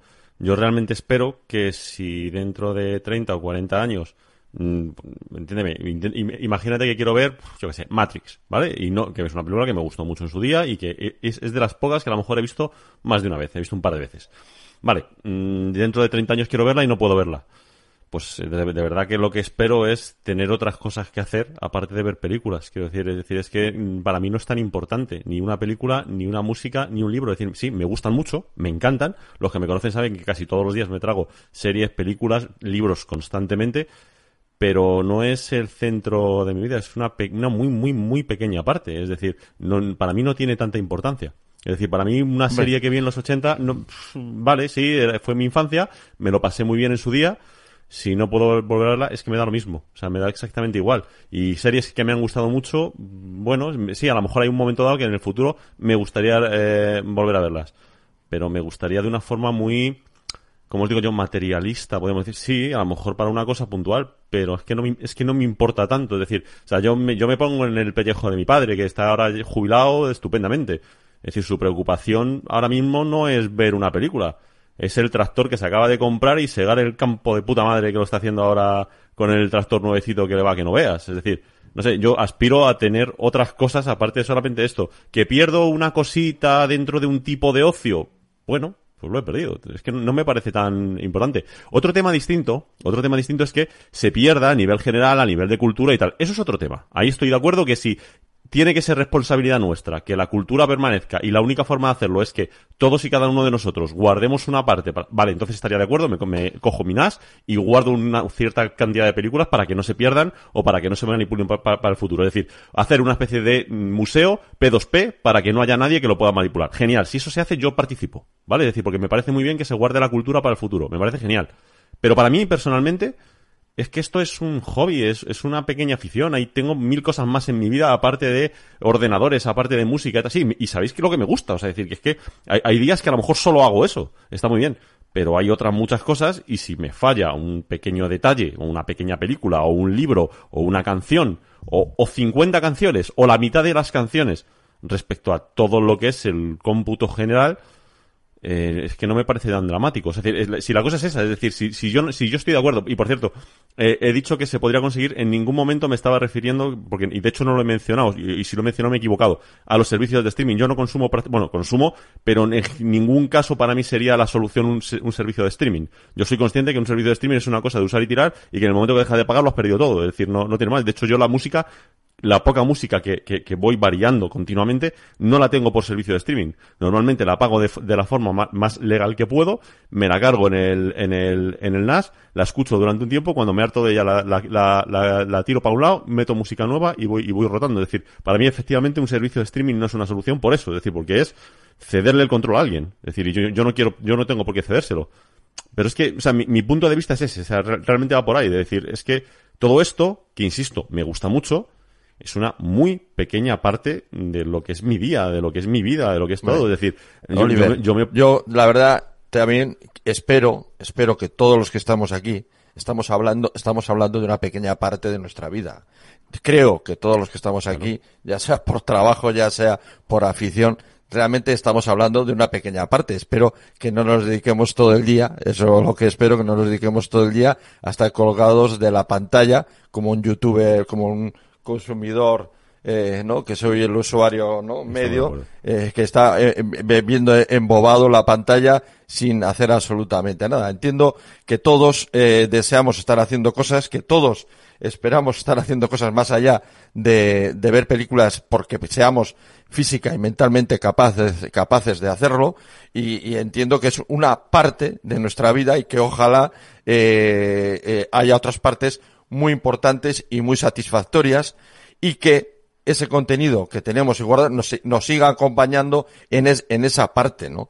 Yo, yo creo que no- nadie está considerando aquí ni las películas ni la música como un objetivo de su vida. Eso No, yo creo no, que hay no, no, no, sí, sí, no, no, no iba por ese camino, no, no pretendía ni, en ningún caso eh, que fuese algún tipo de ataque de decir no, es no, que hay- quiere decir, a ver, que hay que poner, to- hay que poner todas las cosas en su punto, pero, pero quiero decir, Sí, estamos de acuerdo. que- Pero es que viene, esto viene un poco a colación con, con, pues con un tema que de, hecho lo tengo puesto directamente en el, en, en el tema del podcast, que es un poco la parte que sí podríamos considerar objetiva de todo esto, ¿vale? Que es, que es la parte, no sé si entro, entro con esto o me espero a, a- a que sigamos con algún tema más. Entra, entra, venga. como me digas. Entra, entra. O sea, es decir, es, es, es la parte que a mí, que, que es el- lo problemático de todo esto que lo estamos hablando, ¿vale? El problema es un problema que en psicología se llama el clutter, o cluttering, dependiendo de, de, de dónde lo mires, ¿vale? Es un problema psicológico en el que la capacidad del cerebro no está acorde a los estímulos o los inputs que le estamos metiendo. ¿En qué sentido? ¿Vale? Dejadme que lo explique tranquilamente. Voy a poner un ejemplo además de una película, de algo que yo- seguramente todos hemos visto. A que todos habéis, yo supongo que todos habéis visto Rain Man, ¿vale? Con Dustin Hoffman y, Sí. y- y Tom Cruise, Mm. ¿Vale? Hay un momento en la película en la que, si no me equivoco, es Tom Cruise el que le pide a la camarera que le dé unos palillos porque se los está pidiendo el otro. Eh, lo cogen, se les cae al suelo. Eh, Dustin Hoffman, que es un tío que tiene algún tipo de, de autismo, ¿no? Mira al suelo y dice, hay 246 palillos en el suelo. La, la cosa interesante de esto, ¿vale? La cosa interesante de esto es que esta escena lo que refleja es la capacidad, ¿vale? Y, y déjame que termine porque se pueden interpretar mal. La capacidad que tiene el, el cerebro de hacer ciertos cálculos de forma inconsciente, ¿vale? Es decir, sin llegar a la parte consciente que estamos utilizando. Es decir, y la realidad es que el cerebro humano, a diferencia de Rainman, eh, tiene una capacidad muy, muy limitada a la hora de hacer esos cálculos, ¿vale? Es decir, de hecho, si tú lo piensas, es decir, si tú no, si tú no tienes que contar los palillos, sino que de un vistazo sepas cuántos palillos hay en el suelo si te caes, nosotros llegamos a 6 o 7. Es decir, en el momento que pasas de 6 o 7, es decir, si tú lanzas tres palillos al suelo, tú no tienes que contarlos. Tú los ves y dices, ahí hay tres palillos. Si son cuatro, son cuatro. Es decir, hasta 5, 6, 7, dependiendo de la capacidad de la persona, es más o menos lo que tu cerebro es capaz de manejar.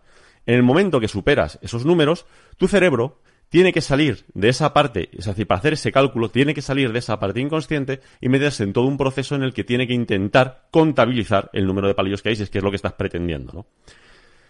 ¿Dónde viene el problema del cluttering? ¿Qué es el cluttering? ¿Vale? Que es el cluttering, os voy a dar, eh, esto sabéis que, todo el que me conozca sabéis que no me gusta hacerlo, pero creo que en este caso ayuda, ¿vale? Una pequeña definición, más o menos, de lo que en psicología es el cluttering. El cluttering es algo así como la, la superabundancia, es que ya veréis qué horror de definición. La superabundancia de posesiones que de forma colectiva crean caos e interferencias en la organización de donde vivimos. La hostia, lo que acabo de decir. El caso es, el caso es muy sencillo.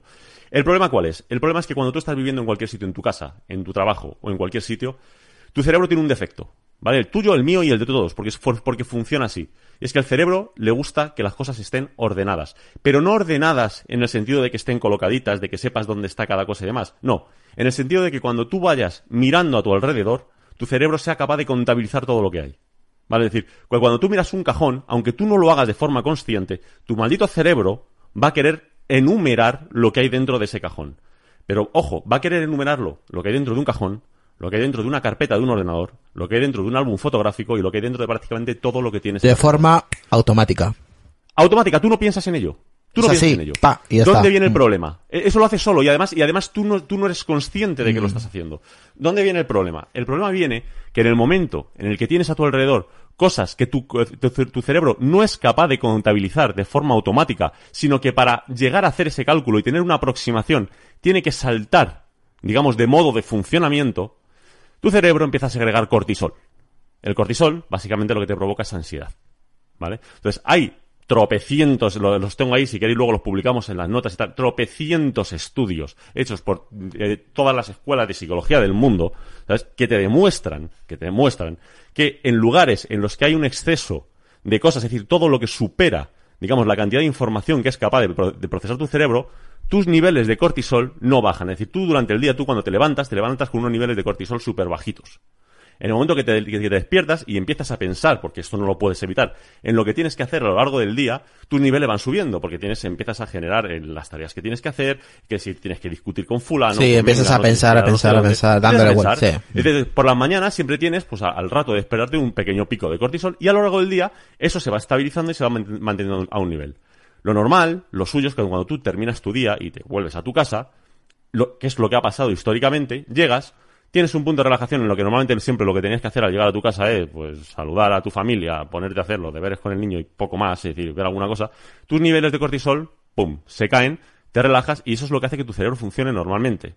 El problema es que cuando tú te encuentras en una situación en la que todo lo que tienes alrededor, tu cerebro no es capaz de contabilizarlo, porque, porque, insisto, el número que es capaz de contabilizar es muy pequeño, es muy jodidamente pequeño. Es decir, automáticamente el nivel de cortisol no baja.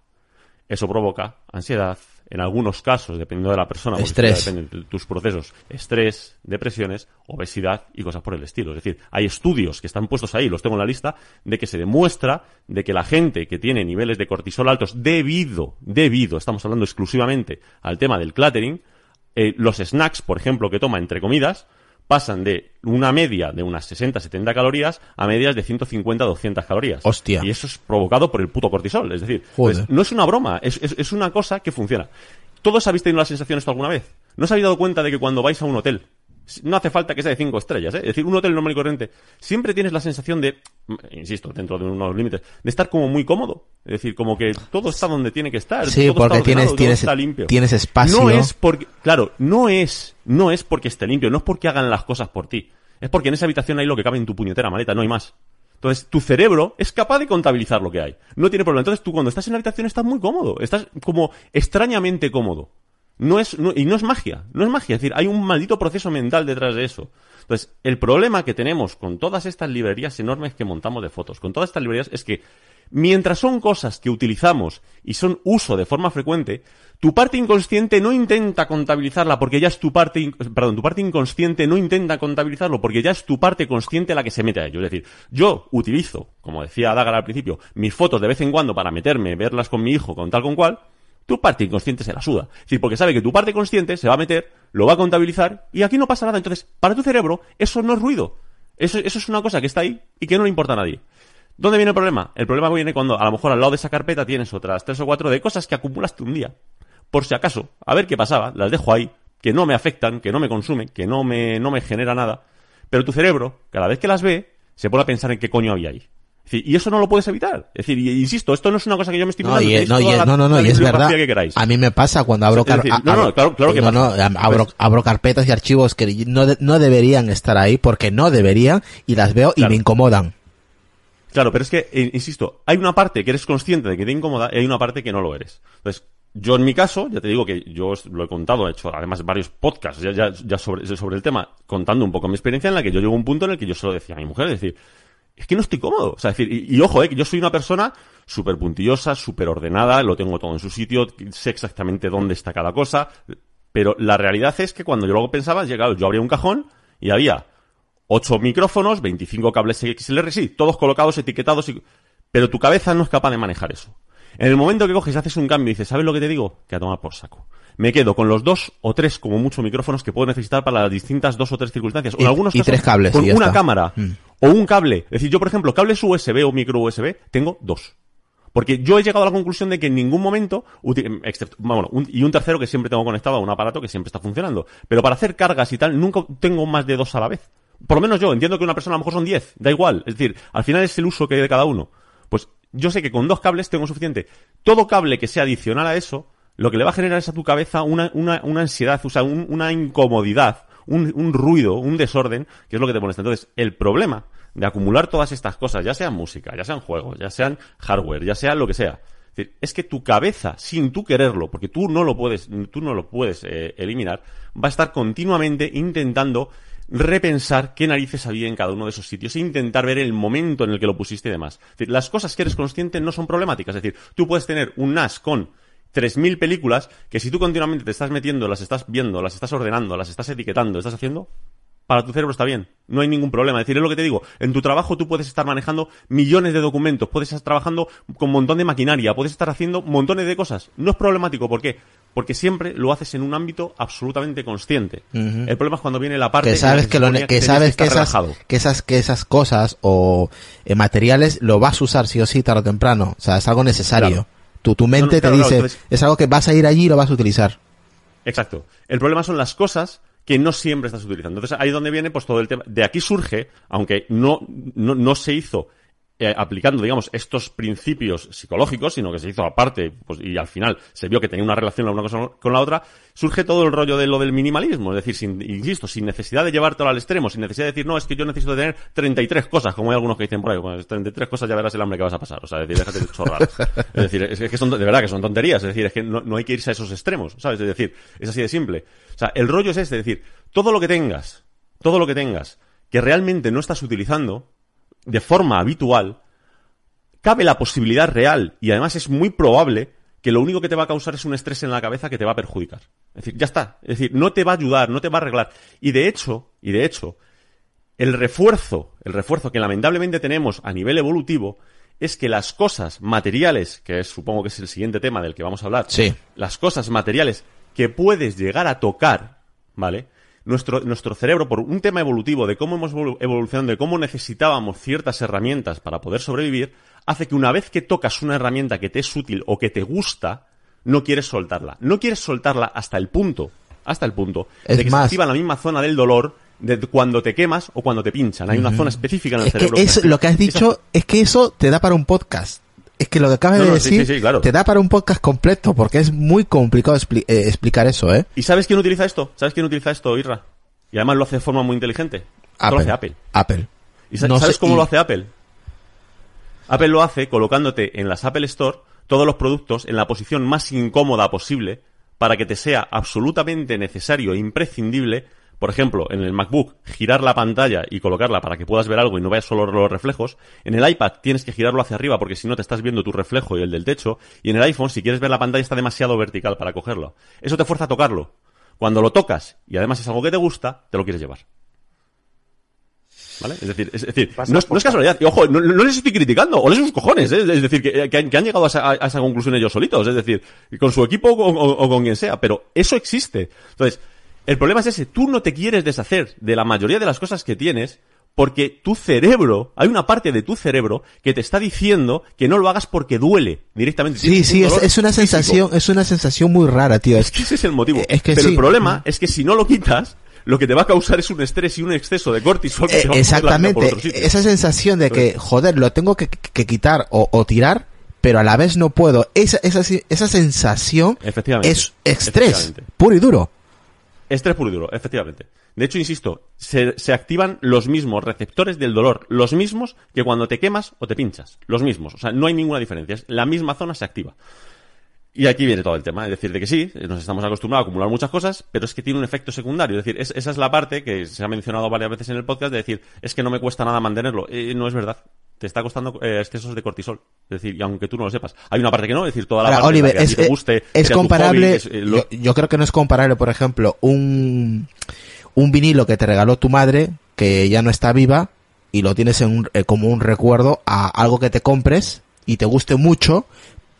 Mm, es que tampoco no sé si ponerlo, es me que no explico, sé. me explico. Es complicado. Es- Esto, esto, esto tiene, esto tiene, esto, esto está estudiado, es decir, porque de hecho, evidentemente, esto es la, la primera cosa en la que todo el mundo habla de decir, sí, todo esto que me estás contando es muy bonito, pero ¿cómo voy a tirar la ropa de mi padre que falleció? ¿Cómo voy a tirar esto? ¿Cómo voy a tirar lo otro? Volvemos a lo de siempre. Mientras sea algo que tú de forma consciente visitas, tocas, jugueteas con ello y tal, en principio no es un problema para tu cabeza. Puede ser un problema psicológico en otro ámbito, que eso ya no me meto porque no, ni lo he mirado, ni he estudiado de ello, ni, ni nada por el estilo. Eso es, eso es un tema, ¿vale? Pero si es una cosa que tú habitualmente la tienes metida en una caja o en un cajón, provoca exactamente el mismo estrés. De hecho, la recomendación, la, recome- la recomendación que hacen es para todo ese tipo de cosas, como al final lo que tú buscas, es decir, imagínate que guardas, es decir, yo qué sé, pues una foto de un familiar pues que ya no está, ya no está con, con, con nosotros, ¿no? O, lo- o un colgante o alguna cosa. A no ser que tenga un valor muy alto o que sea una cosa que muy específicamente la quieras, porque la quieras tener físicamente en la mano, es decir, pero que sea una, dos, diez cosas que tengas en tu vida, no 500, ¿no? La recomendación es sacarle una foto y que ese, digamos, ese desorden, ese ruido, venga por la parte digital que parece ser que afecta menos que la parte física. Es decir, Ah, mira, eso, yo no, eso, eh, eso no lo sabía, ¿eh? Eso no lo sabía. Sí, sí, sí. De, de hecho, eh, tiene que ver lo que te digo con el tema del tacto y con el tema de, de esa relación que tienes de que hay cosas que las quieres soltar y cosas Como- que no. sí, sí, como la que duele- recomendación que... que- te hacen los psicólogos es decir, Sí. eh, si una cosa le tienes, si tienes muchas cosas a las que les tienes No muchos es, apegos, no es lo mismo tocar, no es lo mismo, creo que el No es lo tocar, lo, que he dicho, duele más que, que el verlo, ¿no? Tras una pantalla. Sí, sí, o sea, Eh, por, por lo menos, eh, te quiero decir, o sea, yo, yo te hablo, es decir, yo no soy psicólogo, pero si te hablo de los mm, 25, 30, 50 o 100 estudios que me he tragado sobre el tema porque me gusta mucho, ¿vale? Es decir, y todos llegan exactamente a la misma conclusión, es decir, hay ámbitos completamente distintos, es decir, se trata desde el tema de la procrastinación, que también afecta por el tema del cortisol, se, el desde el trata, se tama, perdón, se trata desde el tema del orden, del desorden, de cómo tienes las cosas, se, tra- se trata desde el tema, por ejemplo, de si afecta más a nivel eh, auditivo, visual, táctil y demás, que se ve que el que más afecta con diferencia en todos los experimentos que se hace es a nivel táctil. Es decir, se han hecho experimentos de todo tipo y la conclusión al final es siempre la misma. Es decir, que hay un enfrentamiento de tu cerebro, es decir, una parte que no quiere desprenderse de ello porque le causa dolor, pero el problema es que el dolor, ese, ese dolor es puntual frente al otro, que es una ansiedad mantenida, que puede, pues, a- decir, insisto, eh, puede haber gente a la que esto no le afecte ni lo más mínimo.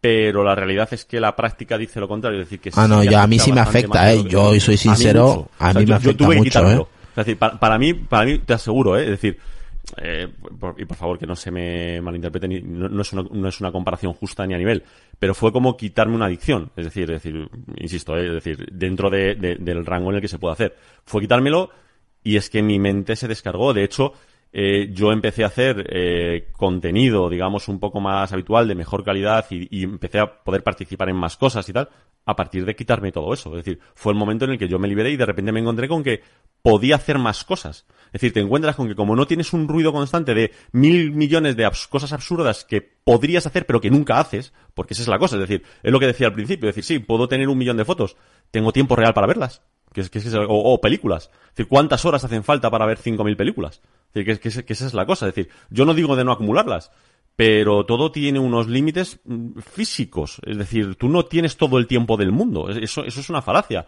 Es decir, esto es como una cosa muy dura que se, como que se puede Steve Jobs decir, decía, pero- tenemos el tiempo limitado. No, es que Claro, hay dos es decir, cosas que es- no se pueden recuperar, el tiempo y la energía. Efectiva- O sea, efectivamente. la energía Sí. que tenemos es finita para hacer cosas y el tiempo también. Entonces, eso, eh, la metodología de productividad como GTD y demás, Sí. eh, se detalla muy bien esto, ¿no? Que no, no, no intentes recordar cosas, apúntalo todo, porque vas a emplear energía y tiempo en, en recordar es. cosas que luego no te van a venir de nada. Yo lo que comentabas del contenido, me di cuenta cuando, eh, mm, cuando tienes muchas cosas, dicen que lo, lo ideal es que lo coloques todo en el suelo, en una mesa, y que veas en conjunto todo lo que tienes, porque a veces lo tienes guardado por ahí. Y yo me di cuenta de esto con el equipamiento fotográfico. Yo cogí las dos mochilas de equipamiento fotográfico, las vacié y las puse en una mesa. Empecé Y empezaste, y, y empezaste a descartar. Y empecé a darme cuenta de que la mayor parte de las cosas que había en la mesa no las estaba usando. ¿Vale? Porque Sí, yo tenía seis objetivos y solo usaba dos. Hay una técnica, no, no sé si la conocéis, que es conocida, pues se ha hecho viral porque es lo típico que el challenge de no sé qué coño, pero que en este caso es recomendada por algún que otro psicólogo. Quiero decir que esto no, no, no es invención de ningún youtuber, ¿vale? Es decir, para nada. Es decir, esto, esto, esto se, ha, se ha puesto y es la gente que tiene las cosas, de- de- tiene demasiadas cosas al punto de ser eh, enfermizo, lo que le proponen es lo siguiente, es decir, mira, no te vamos a quitar absolutamente nada, ¿vale? No te vamos a quitar nada, nada, nada, nada, nada. Vamos a cogerlo todo y lo vamos a meter en una habitación o en un cuarto o en una nave o en el sótano. Escucha, Gael, escucha, Gael. en, en, en esta, en, digamos, en Estados Unidos es lo típico. ¿no? El, el só- el sótano que tienen todos, ¿no? Lo coges y lo metes todo ahí.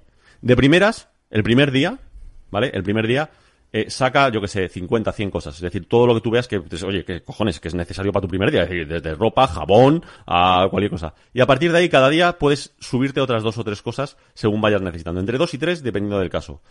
Normalmente el experimento siempre termina de la misma forma. Es decir, a partir de lo, del mes, mes y medio, nadie vuelve a bajar al sótano. Jamás. Porque ya has cogido todo lo que utilizas. Es decir, todo el sótano no vuelve a tocarse nunca más en la vida. Es decir, es- eso es una realidad, es decir, porque al final hay muchas cosas que tú dices, sí, no, la tengo ahí porque tarde o temprano la voy a utilizar, porque en ciertas circunstancias suele pasar que cuando vas a volver a utilizar algo que has guardado mucho tiempo, ya no te sirve por algún motivo. Sí, me ha pasado, no es me ha pasado. Porque se le ha pasado el Sí. plástico, porque Mm. eh, ha petado no sin-. Mm. saben muy bien por qué, es decir, es- eso es, esa es la realidad, es decir, una cosa es lo que tenemos en la cabeza y otra cosa es la realidad. Y voy a poner un ejemplo que es, que es horroroso, es horroroso, pero eh, yo sé la edad de mis padres, yo sé la edad media, ¿vale? Que vive la gente, yo sé la frecuencia con la que los visito, yo puedo saber de una forma bastante precisa las veces que me quedan para verles.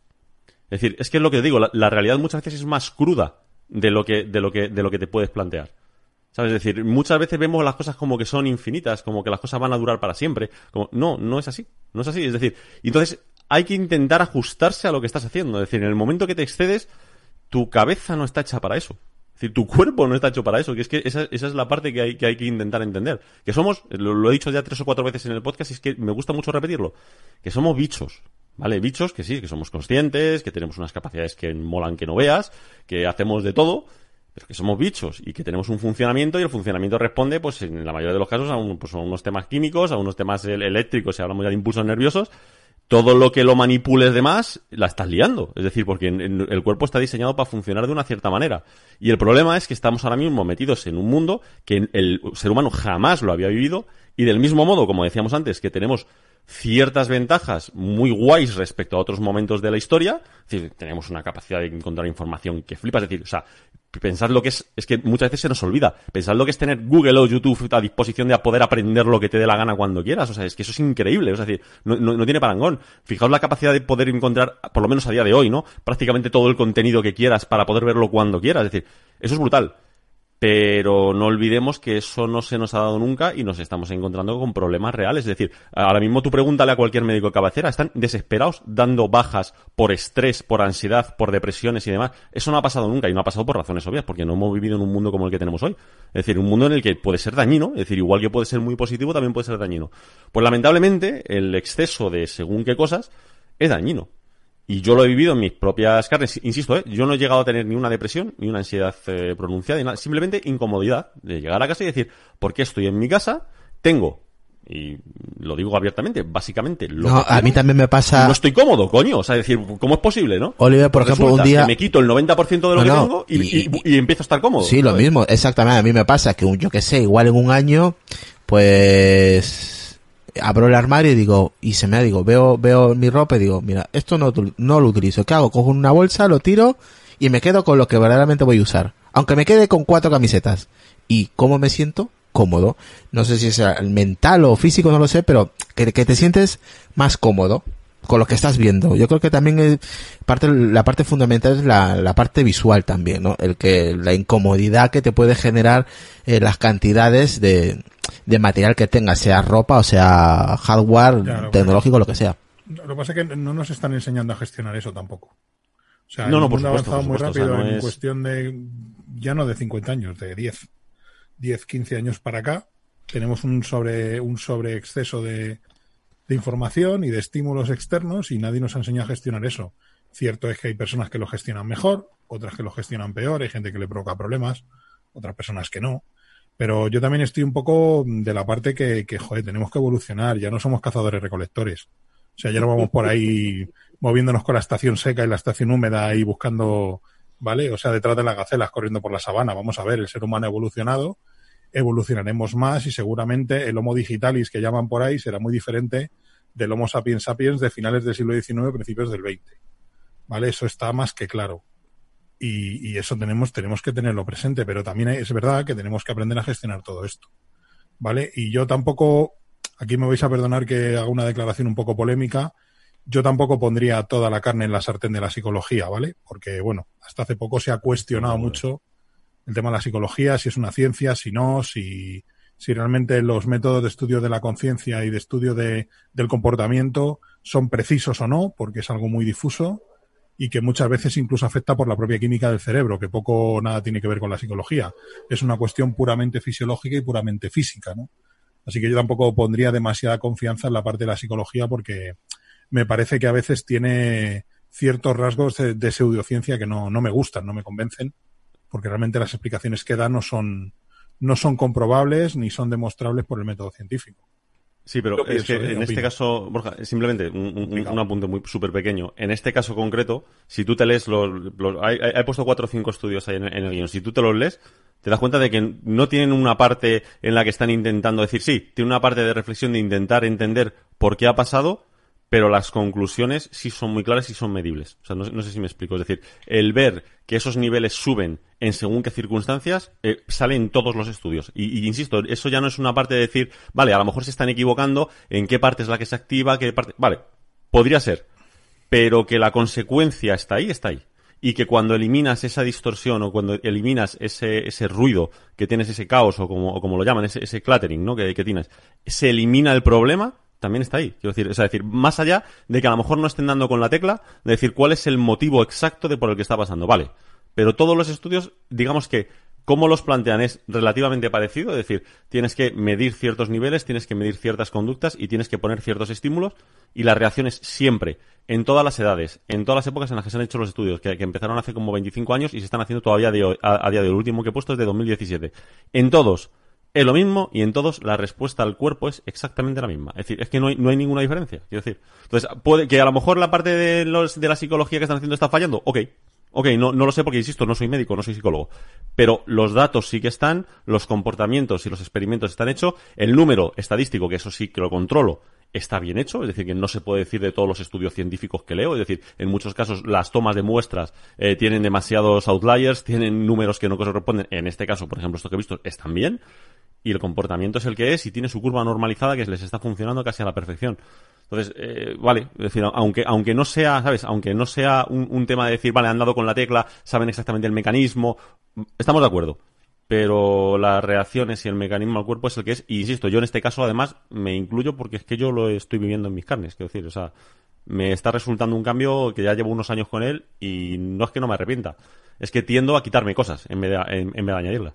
Pues ahora tú tiendes, pues nosotros tendemos a, a guardar. Y, ya, entr- y- bueno, y- y eso- eso ya es entramos... otro- Eso ya es otro tema, Yo quiero tampoco, decir. ¿eh? Y entramos- Yo, y yo entra- cada vez intento tener menos cosas. No, no, y ahora vamos a entrar a la chicha y eso que llevamos casi tres horas, yo lo flipo, yo lo flipo, no sé lo que va a durar esto, pero entrar en tema de coleccionismo, yo creo que voy a empezar con, con Gael, creo que es eh, de los que estamos aquí, eh, al menos de los productos de Apple, yo sé que, por ejemplo, Retro tiene muchas cositas, igual Decar pues puede ser, y Dagar pues posiblemente también. Ingavi no lo sé, luego nos lo dirá.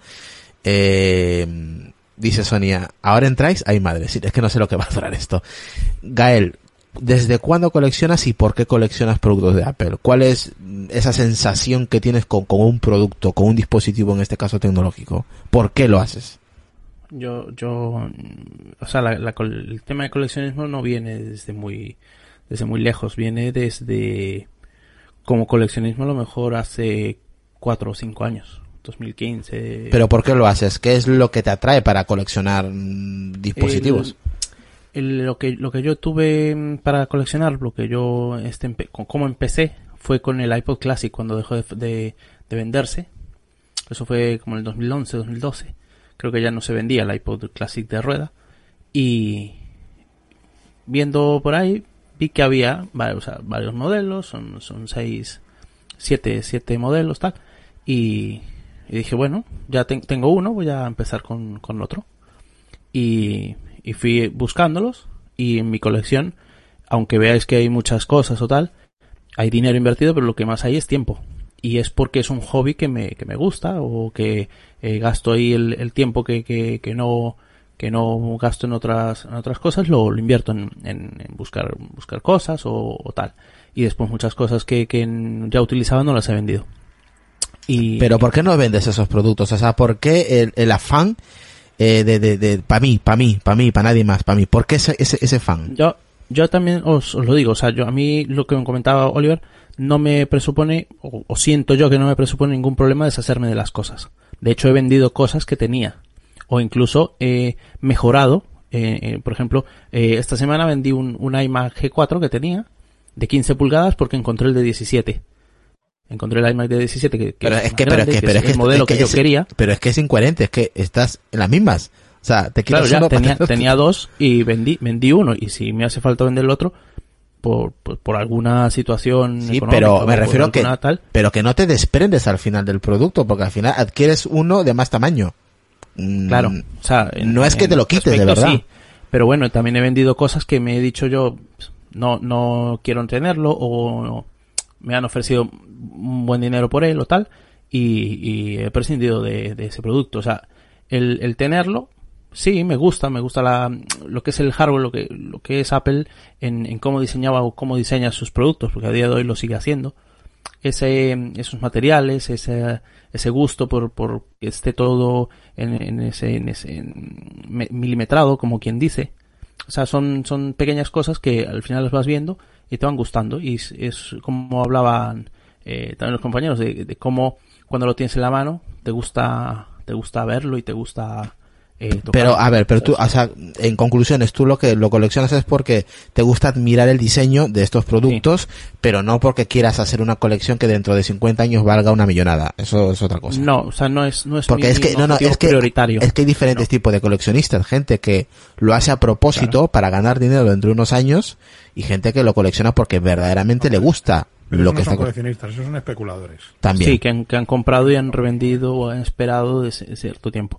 De hecho, algún, algún producto que he encontrado yo a muy buen precio, sé que, no vale eso.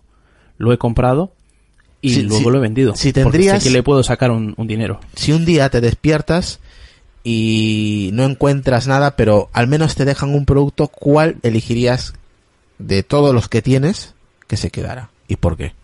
Si, si hablamos de colección, Sí. Ahí ya me jodes, ¿eh? porque, hay, porque hay varios, hay varios. No, pero con uno, o sea, mejor- con uno, quédate con uno especial. El, el Mac Cube, que es, que es como más importante en el, en el tema, el, el cubo, el cubo del, del Mac del año 2000. Yo creo que así en, de colección, que, que por ejemplo no lo uso diario, este sí sería yo creo que el producto que no me, que me gustaría que se quedara. Lo, lo mejor el resto po- podría venderlo, sin problema. Y es, es- Productos- hablamos de productos que no uso a diario. sí, es, es el- lo único que coleccionas. Productos de Apple nada más. Sí, sí. De hecho, no colecciono, por ejemplo, he tenido en su época antes de, de, de iPhone, pues eh, tenía los típicos Nokia, el BlackBerry, y esos teléfonos, de hecho, no sé ni dónde están. No colecciono la tecnología como tal, colecciono Apple. Yo empecé con Apple con un iPod en el 2005 y ahí fue evolucionando la cosa. Después tuve otro iPod, un Classic, después pasé al iPhone en el 2008, al iPad, Mac, y, a- y así empezó. Ahora HomePod y de todo, todo lo que tienen, lo... O sea, es que me gusta la filosofía, después lo que hablamos del ecosistema, todo va... va unido. Mm. Claro. Entonces es, es así fue como empecé a coleccionar cosas. De hecho ya tenía cosas guardadas de, por ejemplo, te queda un iPhone eh, que lo usé yo, después lo pasé a, a mi mujer, después lo pasé a mi padre y volvió y estaba en un cajón y después fui Sí, como, yo, algún teléfono ha, parado a las manos de mi hija, por ejemplo, Claro. y cosas así, no van rotando, ¿no? Ciertos, cier- Sí, ciertos hecho, productos. me- no- no- para mí no me sale rentable. Por ejemplo, yo tengo el 11 Pro y el 11 Pro Max y no, no me sale rentable venderlo.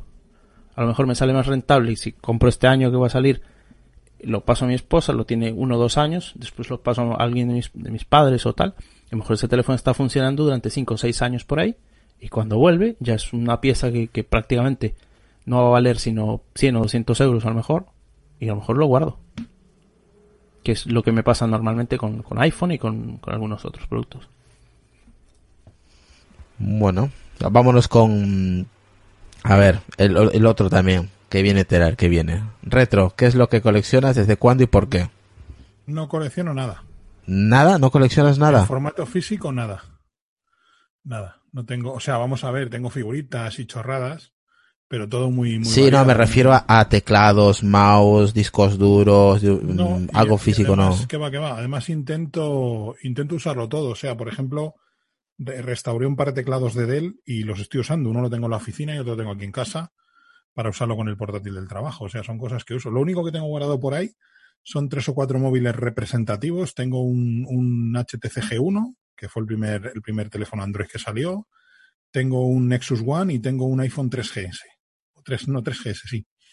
Pero, o sea, en contenido digital sí que colecciono mucho. Sí que me bajo muchas ROM de videojuegos antiguos, libros, películas que me interesan, cómics también, que consumo, que no son por tenerlos, es que me los bajo, los consumo y los guardo. Algunos los borro porque no me han gustado o sé que no los voy a volver a utilizar, pero no colecciono nada especialmente. O sea, que diga, es que colecciono, voy a coleccionar todos los auriculares que ha sacado Beats en toda su historia. Pues no, son cosas que no tengo. Sí, tengo por aquí un par de estanterías con figuritas y tonterías, pero son más recuerdos de viajes y de cosas que he comprado en exposiciones y tal, que me gusta tenerlas porque me recuerdan esos momentos que pasé en esa exposición, en ese viaje, y poco más, realmente. O sea, y bueno, aquí detrás, que no se ve ahora porque tengo el croma este puesto, tengo un panel de imanes con todos los sitios que más o menos he visitado viajando y algunos otros que me han regalado amigos y familiares que han viajado a otros sitios. Son imanes de estos de nevera, pero bueno, representativos de los lugares donde he estado, nada más. Pero realmente contenido así de, de libros, películas, discos y demás, no he sido nunca muy, muy fetichista. Sí que tuve un tiempo de consumo de cómics bastante, cómics en papel me refiero, bastante intenso, pero tampoco acumulaba demasiados porque aquí en España pues había la costumbre de las casas de cambio de cómics que bueno, pues ibas y pagabas un pequeño canon y cambiabas TVOs por otros que no habías leído, entonces había un siempre había un movimiento de, de, de cómics, ¿no? Pero no he sido nunca una persona que le gusta acumular. Ahora, con el tema del digital, sí, porque no ocupa espacio, no tienes que tener, de hecho hay gente que se sorprende cuando viene a mi casa que prácticamente tengo 7 8 libros en formato físico. Y son 7 8 libros en formato físico, los tengo físicos porque son libros pues a lo mejor un libro de plantas que tiene muchas fotografías, por ejemplo, tengo algunos algunos libros de, de, de automóvil que bueno, pues son tomos especiales y tal, pero tengo 7 8 libros, un, un, ejemplar de la primera edición de Star Wars del Círculo de Lectores que se editó aquí en España, que fijaos si es vieja, que en vez de decir R2D2 y C3PO se dice Arturito y Citerpio, que los que hayan leído las primeras ediciones de Star Wars se acordarán de eso, que le llamaban Arturito a R2D2. Pero no tengo libros en papel. O sea, llegó un momento Eh, en, mi en, vida que- en la- en Latinoamérica se llama Arturito. Arturito, sí. sí. Sí, Pues por- era por- una traducción latinoamericana Del seguramente de lectores, sí. Del inglés de R2D2, que es de R2D2. Arturito, sí. Sí.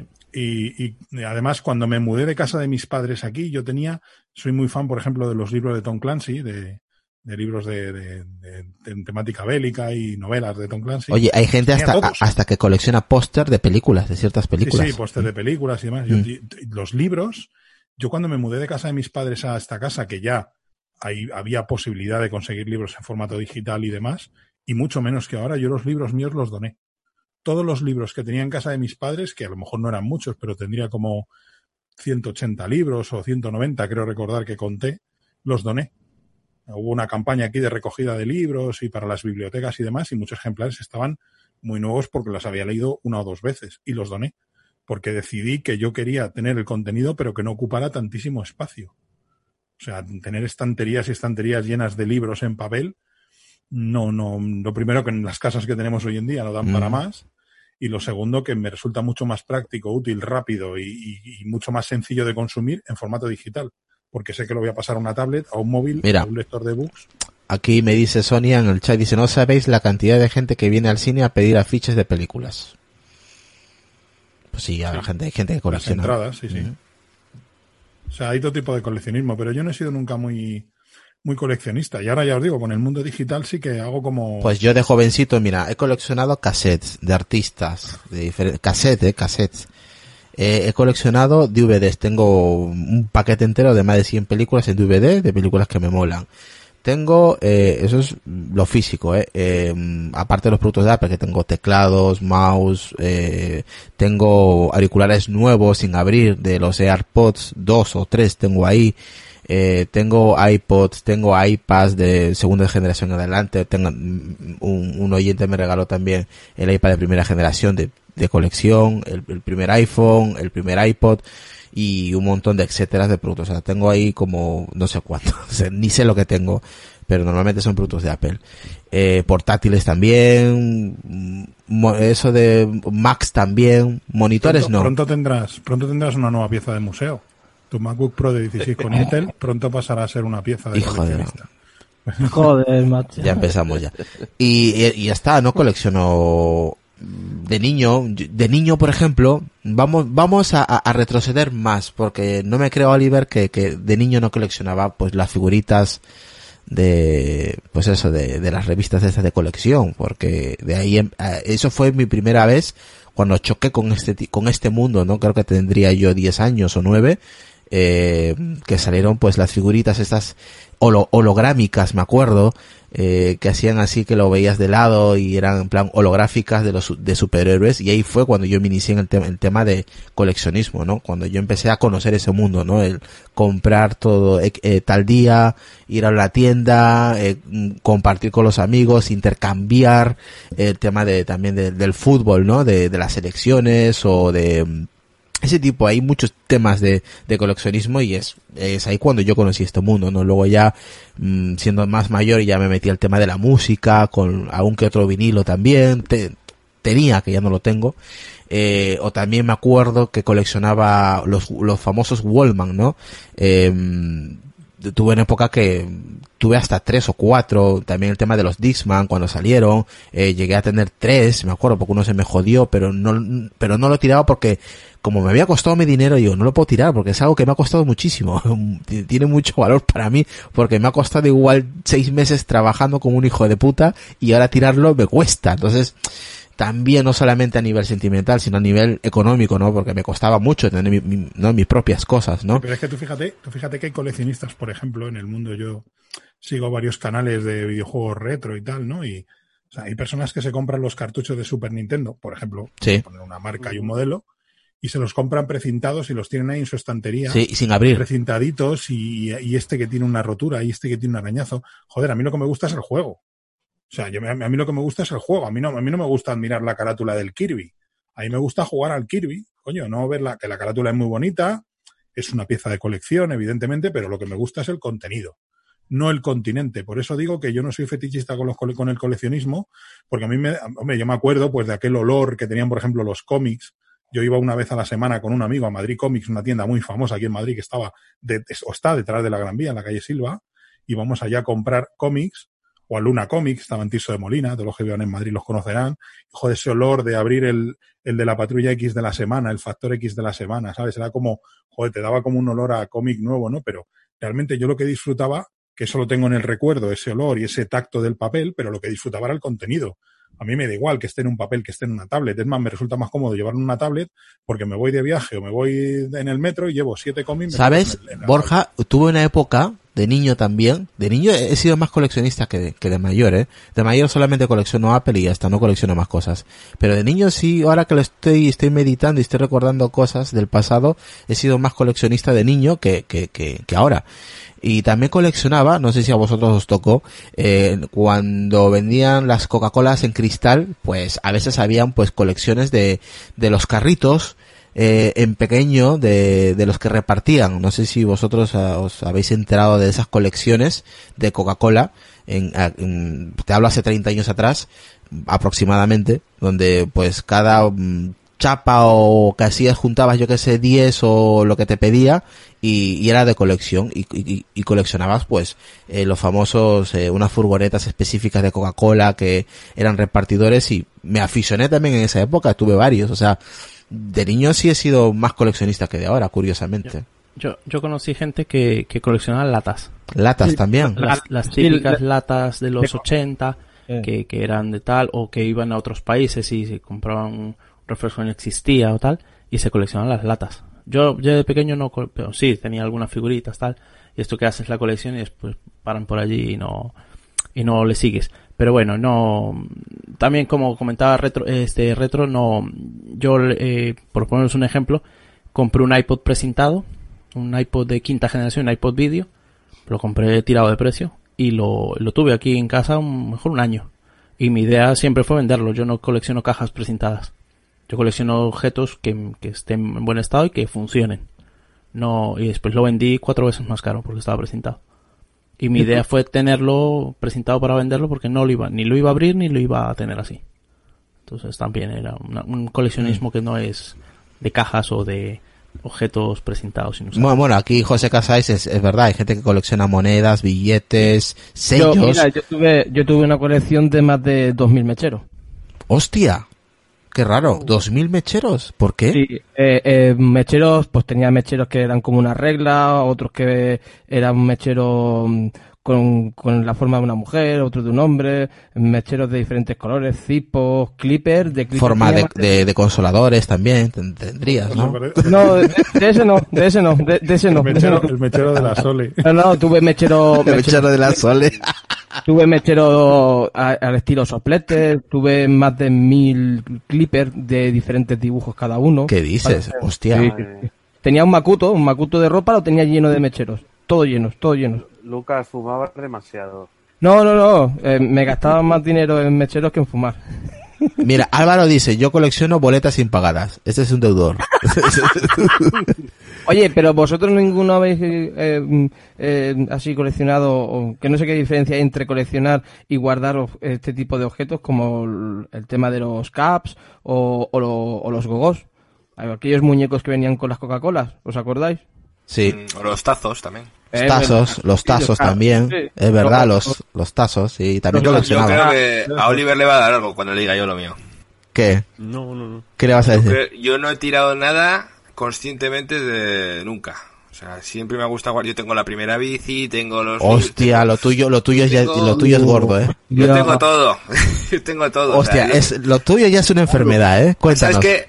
Teníamos sitio, entonces no me ha hecho falta tirarlo. O sea, yo voy a la casa de mis padres al pueblo y tengo ahí la bici, tengo los, los tazos, tengo, o sea, tengo todo. Los móviles, todos los que he tenido los tengo. O sea, Hostia. los, play- los lo que decía mi mujer, los Playmobiles de cuando éramos pequeños, mi hermano y yo, Ya, tenemos pero- todo eso, tenemos todo. O sea, no hemos tirado nada.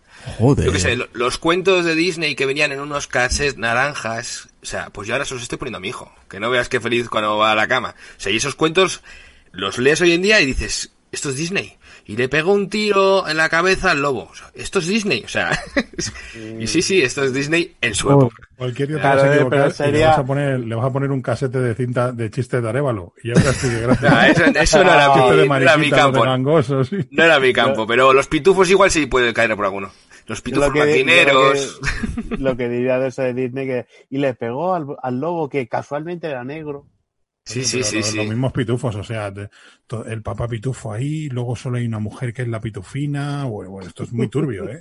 A ver, a ver, es muy turbio. a ver, Dagar, eh, cuéntanos, que, eh, o sea, que tú coleccionas todo, o sea, lo guardas todo. No, no es que coleccione, o sea, nunca me ha gustado tirar, no sé, lo que dice Oliver puede ser que sea algo también psicológico, pero Sí. nunca, o sea, como siempre me ha costado, costado mucho conseguir las cosas, ya sea fuese con trabajando, ahorrando mucho tiempo para conseguir algo, es como una recompensa haberlo conseguido. O sea, luego desecharla, pues, si, si no tengo sitio, pues sí, lo tiro, pero no sé, me gusta, o sea, si puedo, me gusta tenerlo. Tienes el lo- cortisol que se sale de la escala, macho. Seguro, sí, sí, seguro. sí, sí, Además, sí, sí. diría mucho también de esto. Puede ser, Que- puede ser. es que cuando tienes sitio, almacenar cosas no cuesta. Ya. Claro, Cuesta, ya. cuesta es Cuando cuando tienes- tienes que, O sea, que, que no yo tienes donde retro- meter. o- Eh, el otro día bajé al trastero y digo, mira, si ahí está el 386. Tengo el 386, o sea, de cuando yo aprendí informática. Pues O hay sea, que encenderlo. tengo- Sí, sí, ya, ya un día lo encendemos. O sea, tengo todo guardado porque realmente había- hay muchos sitios. Ya sabes, las casas estas de pueblo que tienes sitio pues para meter lo que quieras. O sea, y, pues oye, no sé.